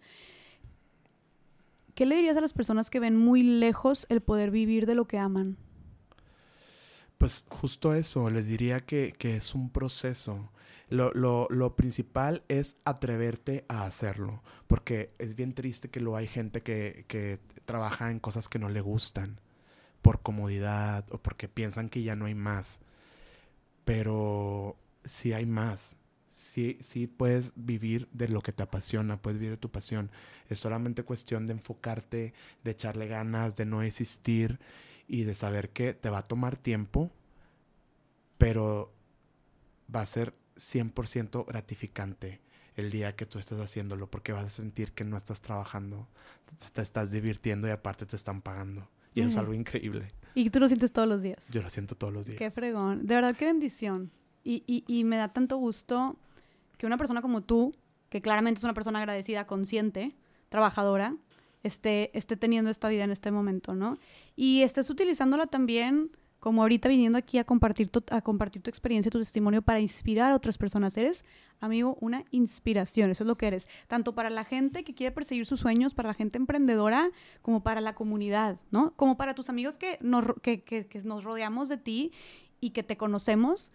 Eres una inspiración en toda la extensión de la palabra para muchísimas personas. Y, antes de empezar a concluir, este, volviendo al tema de la comunidad, quisiera preguntarte, ¿cómo te sientes siendo una persona gay en Monterrey, en México? ¿Te sientes inseguro? ¿Te sientes tranquilo? ¿Qué honestamente, es lo que yo creo que, la verdad, te voy a ser sincero, no me siento inseguro. Creo que tengo, estoy rodeado de pura gente buena que me quiere. Siento que, que en las partes donde yo me relaciono hasta ahorita, estoy safe, pero sí sé y he visto mucho el maltrato a, personas y miembros de la, de la comunidad. Este, entonces, creo que a México está muy en pañales todavía, pero me da gusto que cada vez esto crece cada vez más. Me tocó ver la, la última marcha este, que fue aquí en Monterrey del orgullo. Del orgullo y que estaba llenísimo. Me encantó ver a figuras, por ejemplo, a Mariana Rodríguez ahí. O sea, se me hace algo increíble. Siento que estamos cada vez a un paso más de lo que sigue, o sea, a un paso más de aceptación, cada vez esto se está viendo cada vez más normal. Yo, como te comenté ahorita, siempre soy yo, yo no me limito, yo no me limito de agarrarme la mano, de abrazarme, de todas las cosas que haría cualquier pareja heterosexual. Entonces, yo hasta ahorita me ha ido muy bien, he tenido mucha suerte. Acabo de estar en Ciudad de México, igual también a Yo creo que en Ciudad de México incluso ya está más mucho más avanzado que Todavía más, 100%. Me encantó, me llenó de orgullo y de felicidad ir al show que te dije a Dragaret, que es increíble, y ver a, un grupo de señoras heterosexuales, eh, señoras con sus esposos, aplaudiendo, maravillados por, por el arte que estaban haciendo mis hermanas. Igual también en el otro lugar que fui en el Sirenito, que es un show de, de, imitadoras, este, ver a muchos señores eh, heterosexuales disfrutando y aplaudiendo el arte de, de alguien transexual. Es increíble. Deseo de todo corazón que más gente se atreva a apreciar el arte que hacen mis hermanas transexuales, mis hermanas imitadoras, porque es increíble, es increíble y que pronto deje de existir ese estigma y ese tabú hacia las personas gays, o bueno, en este caso hablando de toda la comunidad LGBT. ¿Qué, justo qué crees que le haga falta a México para poder tener una sociedad más incluyente para las personas de la comunidad LGBT más? Pues definitivamente quitar el machismo, o sea, le, hace falta tener una apertura de mente este, pero yo creo que es porque no lo conocen. Yo creo que es porque no han tenido a alguien de su familia cercano o que simplemente están negados a conocerlo. Yo estoy seguro que en el momento que empiecen a interactuar con gente de, de la comunidad se pueden dar cuenta que somos personas como cualquier otras, con valores, con principios, con sueños, con bondad, con ganas de ayudar. Y yo creo que es eso. Claro, yo creo justo lo que decíamos de al principio, pasa mucho que las personas que estaban, son anti-LGBT o que homofóbicas o que ni siquiera homofóbicas, pero simplemente son de esas de que, ay, pues, ya sabes, el, yo lo respeto, pero... Esas son las peores, me chocan. Sí, sí, sí, sí. que yo lo respeto y todo, pero pues no, o sea, no, que no vengan a mi casa. O que no, que no los vean mis hijos. Que no se estén besando en público. O que, ajá, o que no se abracen. Yo lo respeto y todo para que no se abracen. Güey, por... Sí. Y entonces, ¿qué tanto los estás respetando si estás privándoles de poder mostrar, o sea, hacer algo que una persona heterosexual haría? Es una aceptación disfrazada. El decir, sí los acepto y todo, pero que no tengan hijos o que no adopten o que... ¿Por qué me vas a privar de, de, un derecho? ¿Quién eres para decir eso? Pero se entiende que es un proceso y como te comenté, uno como miembro de la comunidad tiene que ir educando a las personas. A mí me tocó educar a mis padres, me tocó educar a, en este caso a mi mamá, decirle, hey, es así al grado de que mi mamá me ha acompañado, ha ido conmigo una vez al antro gay, ha ido con, conmigo a los shows de las imitadoras y le encanta, le encanta, le fascina. Entonces, es cuestión de eso. Nosotros tenemos la misión de educar a la gente, de decir, güey, despierta, no es así, somos de esta manera, apréciame como lo que soy, como una persona. Es lo que sucede también mucho con el feminismo, que te encantaría no tener que explicarle a muchos hombres o mujeres también de que no, el feminismo realmente busca esto, no busca lo otro. Y muchos dicen, yo no estoy en mi, yo no estoy en mi, yo no tengo ningún deber ni responsabilidad de educar a nadie, no sé qué. Y yo digo, oh, entiendo por dónde va eso, pero es como, güey, pero ¿y si no lo hacemos nosotros, entonces quién? ¿Quién lo va a hacer? Nosotros, o sea, le tenemos que dar la visibilidad. Estaría increíble no tener que hacerlo, pero se tiene que hacer. Es como es parte de esta lucha. Exacto. y puedes elegir no hacerlo. Siempre estás en tu libertad de no hacerlo. Pero creo que si eres una persona que aboga por un cambio, pues es, creo que es parte de los gajes del oficio, por así decirlo, ¿no? Exactamente. Oye, Joel, y de hecho ahorita que mencionaste tu mamá, este, ¿qué onda? ¿Cómo está tu, mamá ahorita después de, después de todo esto, toda esta historia tan increíble que tuviste con tu mamá y que tanto batallaron cuando tú estabas adolescente en esta aceptación de tu vocación y de, tu persona, este, tu inclinación sexual. Ahorita, ¿cómo estás con tu mamá? ¿Cuál es su relación? Espectacular, en mayúsculas. Mi mamá, después de que me aceptó a los 15 años, se hizo una complicidad tremenda con ella, o sea, nos hicimos mejores amigos, es la que más aplaude todos mis logros, es la que siempre está ahí, siempre me está apoyando, yo confío ciegamente en ella, eh, es mi contadora, es mi administradora, la, o sea, me ayuda en el salón cañón. Ah, está bien metida en tu salón. Está súper metida en mi salón, me apoya bastante. Eh, yo puedo hablarle a ella a las 3 de la mañana y se va a despertar y le puedo decir, mamá, me pasó esto o, o lo otro y me va a escuchar, me va a escuchar. Entonces es bien padre tener esta red de apoyo con alguien que es un pilar para ti, en este caso mi mamá. Y es espectacular, es espectacular, es la más buena, es súper empática, nos divertimos mucho, nos reímos, nos vamos de compras, este, de repente nos vamos a bailar, nos encanta ir a conciertos y nos divertimos un chorro. La verdad es que disfrutamos mucho la vida y yo me siento súper afortunado de, de, contar con ella. Quisiera que fuera eterna. Quisiéramos que los papás fueran eternos. sí, sí, la neta quisiera que fuera eterna. Es, es mi máximo deseo, que nunca se me acabe. Ay, qué no, y, y, qué chingón cómo pudo convertirse, eh, que siempre lo fue, ¿no? Pero qué chingón cómo pudieron transformar su relación. La verdad es que... Eh, y, salvarla, ¿no? Porque, y eso es un, eso es un mérito tanto para ti como para ella. Claro, claro. Mi reconocimiento total a los dos, porque ambos tuvieron que como, y más tu mamá también ceder en esa parte, y creo que es un ejemplo muy grande para las mamás o papás que nos están escuchando, de cómo realmente salvar y transformar la relación con hijos de la comunidad. Claro. Y que puedan estar ahorita como tú y tu mamá. Sí, es una historia de amor. Es una historia de amor lo que, lo, lo que pasa en este caso con mi mamá y conmigo. De cómo el amor la hizo transformar y decir, amo a mi hijo por sobre todas las cosas, aunque sea así, aunque sea de esta manera. Y así es. Así es. Ojalá, y si alguien nos está viendo que tiene temas con sus hijos o así, o que hay algo que no sea una aceptación, puedan ver de manera diferente esto y puedan llegar a aceptar y amar para que tengan siempre a, sus hijos con, ellos y que tengan la libertad de, que confíen y que les platiquen y que no los alejen. Claro, y que el amor pueda más. Es que el amor, que, gane el amor. Que gane el amor. Que gane el amor. Tal cual.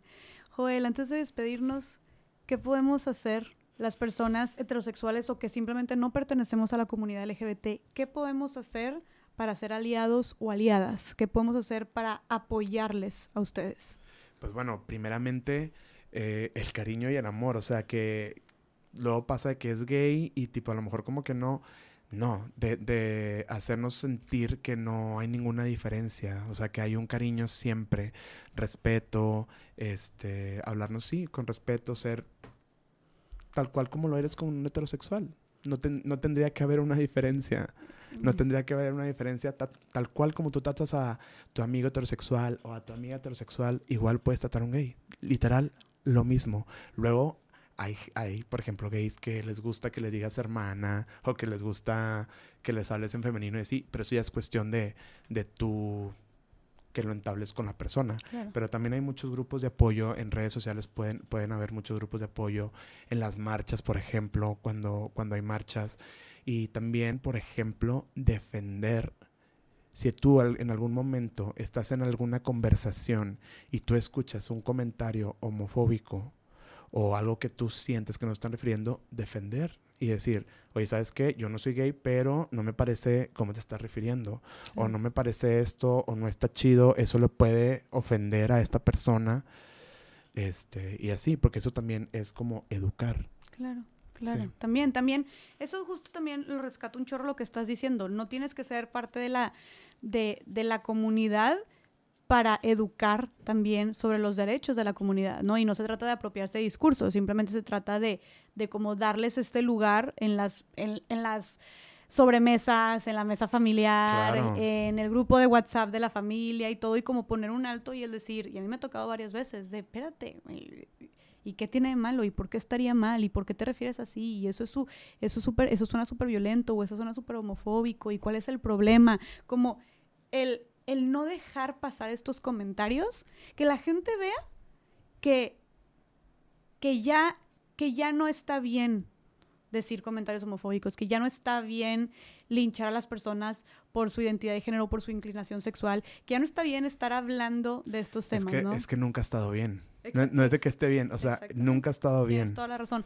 Más bien que ya no es aceptado porque antes era pues completamente normalizado, ¿no? Tienes toda la razón, nunca ha estado bien, nunca pero ha estado bien, pero que ya, que ya no vas a que ya no lo vas a decir como si nada y va a pasar. Exacto. Que ya hay también una repercusión en eso, o sea, sí, totalmente. Sí, que ya va a haber alguien que va a decir, "Oye, discúlpame, pero lo que estás diciendo no está bien." Exactamente. Exactamente. Amigo, pues wow, qué, calidad de plática. Güey, qué intenso este momento. me siento muy contento. Quiero darte las gracias por invitarme. Esto es otro de mis sueños que cumplí. Ay, te amo, seguimos cumpliendo estar En, un, en un, episodio de Más Allá del Rosa, estoy muy contento de estar aquí, pero estoy más contento de, poderte ver y decirte, amiga, te quiero. Yo te quiero un chorro. Te quiero mucho. Y te Gracias por este espacio, por esta visibilidad. Y qué fregón, ojalá esto llegue a, a muchas personas, a muchos corazones. Y encantado, encantado de haber estado aquí. Ay, yo encantada de que estés también. Te agradezco un chorro tu sensibilidad. Gracias por confiar en mí y no solo en mí, sino en la comunidad que nos está escuchando para abrir tu corazón, para mm, abrir tu corazón y tus miedos y tus dudas y revivir tu historia, que, que claramente es algo que no ha de ser fácil. Eh, gracias de verdad por, por, te digo, por confiar en mí, encontrar este un espacio seguro y cómodo de hacerlo. Yo estoy tan segura de que esto le va a servir a tantas personas que de verdad, mira, yo desde que te escuché dije, tienes que venir acá porque sé que tu testimonio trasciende, ¿no? Y que ya ha trascendido de muchas maneras en tus allegados, en la gente cercana a ti y con la gente que trabaja para ti y con tu mamá y definitivamente muchas personas, pero ahorita estoy segura de que le estás tocando no solo el corazón, sino también la mente a muchísimas personas que están tomando conciencia, que están abriendo su mente, expandiendo también más allá de los prejuicios, de los estereotipos. Y, y espero que así sea te agradezco, te admiro, te respeto, ya te lo había dicho. Es un honor y un gusto estar con alguien como tú, coincidir. Esto es lo que me encanta de, la verdad creo que es lo que más me gusta de lo que hago, coincidir con personas y conectar de esta manera con personas como tú. Estoy feliz de que estés logrando tus sueños, estoy feliz de llamarte amigo y estoy feliz de que en tres semanas vamos a estar brincando y celebrando el amor y de que sigas siendo un súper exitoso en tu trabajo y a ver cuántos salones más de Joel Barrera o a ver cuántos premios más vas a estar, vas a estar ganando, cuántos productos más de cabello vas a estar sacando también. estoy muy feliz de poder estar cerca para verlo. Muchísimas gracias, amiga. Danos tus redes sociales para que podamos seguirte. Claro, mis redes sociales son Joel Barrera, bajo salón, así, arroba. En TikTok, en Instagram, en Facebook, estoy así. Perfectísimo. ¿Y dónde podemos conseguir tus, tus productos? Mis productos los pueden conseguir en www.headsbeauty.com. Aquí lo vamos y a dejar. también eh, están de venta en mi salón. Si, lo, si quieren pasar a mi salón, están de venta. Mi salón está en Río de la Plata número 200, en el segundo piso. Ahí estoy, me encantaría verlos. Entonces. En San Pedro. En San Pedro, claro. Para los que viven acá este, en, Nuevo, en Nuevo, León. Y si no, pues para todo el resto de, México los pueden comprar por medio de la página de internet. Tenemos envíos nacionales a todo México. Buenísimo. Pues me encanta, amigo. Te agradezco de nuevo. Y agradezco a todas las personas que se quedaron aquí. Espero que esto les haya llegado a su corazón y a su mente también, como me llegó a mí. Compártanselo a todas las personas que puedan y a las que más crean necesario. Una parte también, que, ajá, una parte también de ser aliados, ser aliadas, este, y de dar visibilidades teniendo estas conversaciones y compartiéndolas con las demás personas. Entonces, bueno, pues esperemos que les haya sido de mucha, de mucha ayuda, que les haya servido mucho y les haya inspirado tanto como a mí. Te agradezco de nuevo a ti, amigo querido. te quiero con todo el corazón. Yo también te quiero mucho. Muchas gracias. Gracias a ti también. Y nos vemos en el siguiente episodio de Más Allá del Rosa. Gracias. Bye.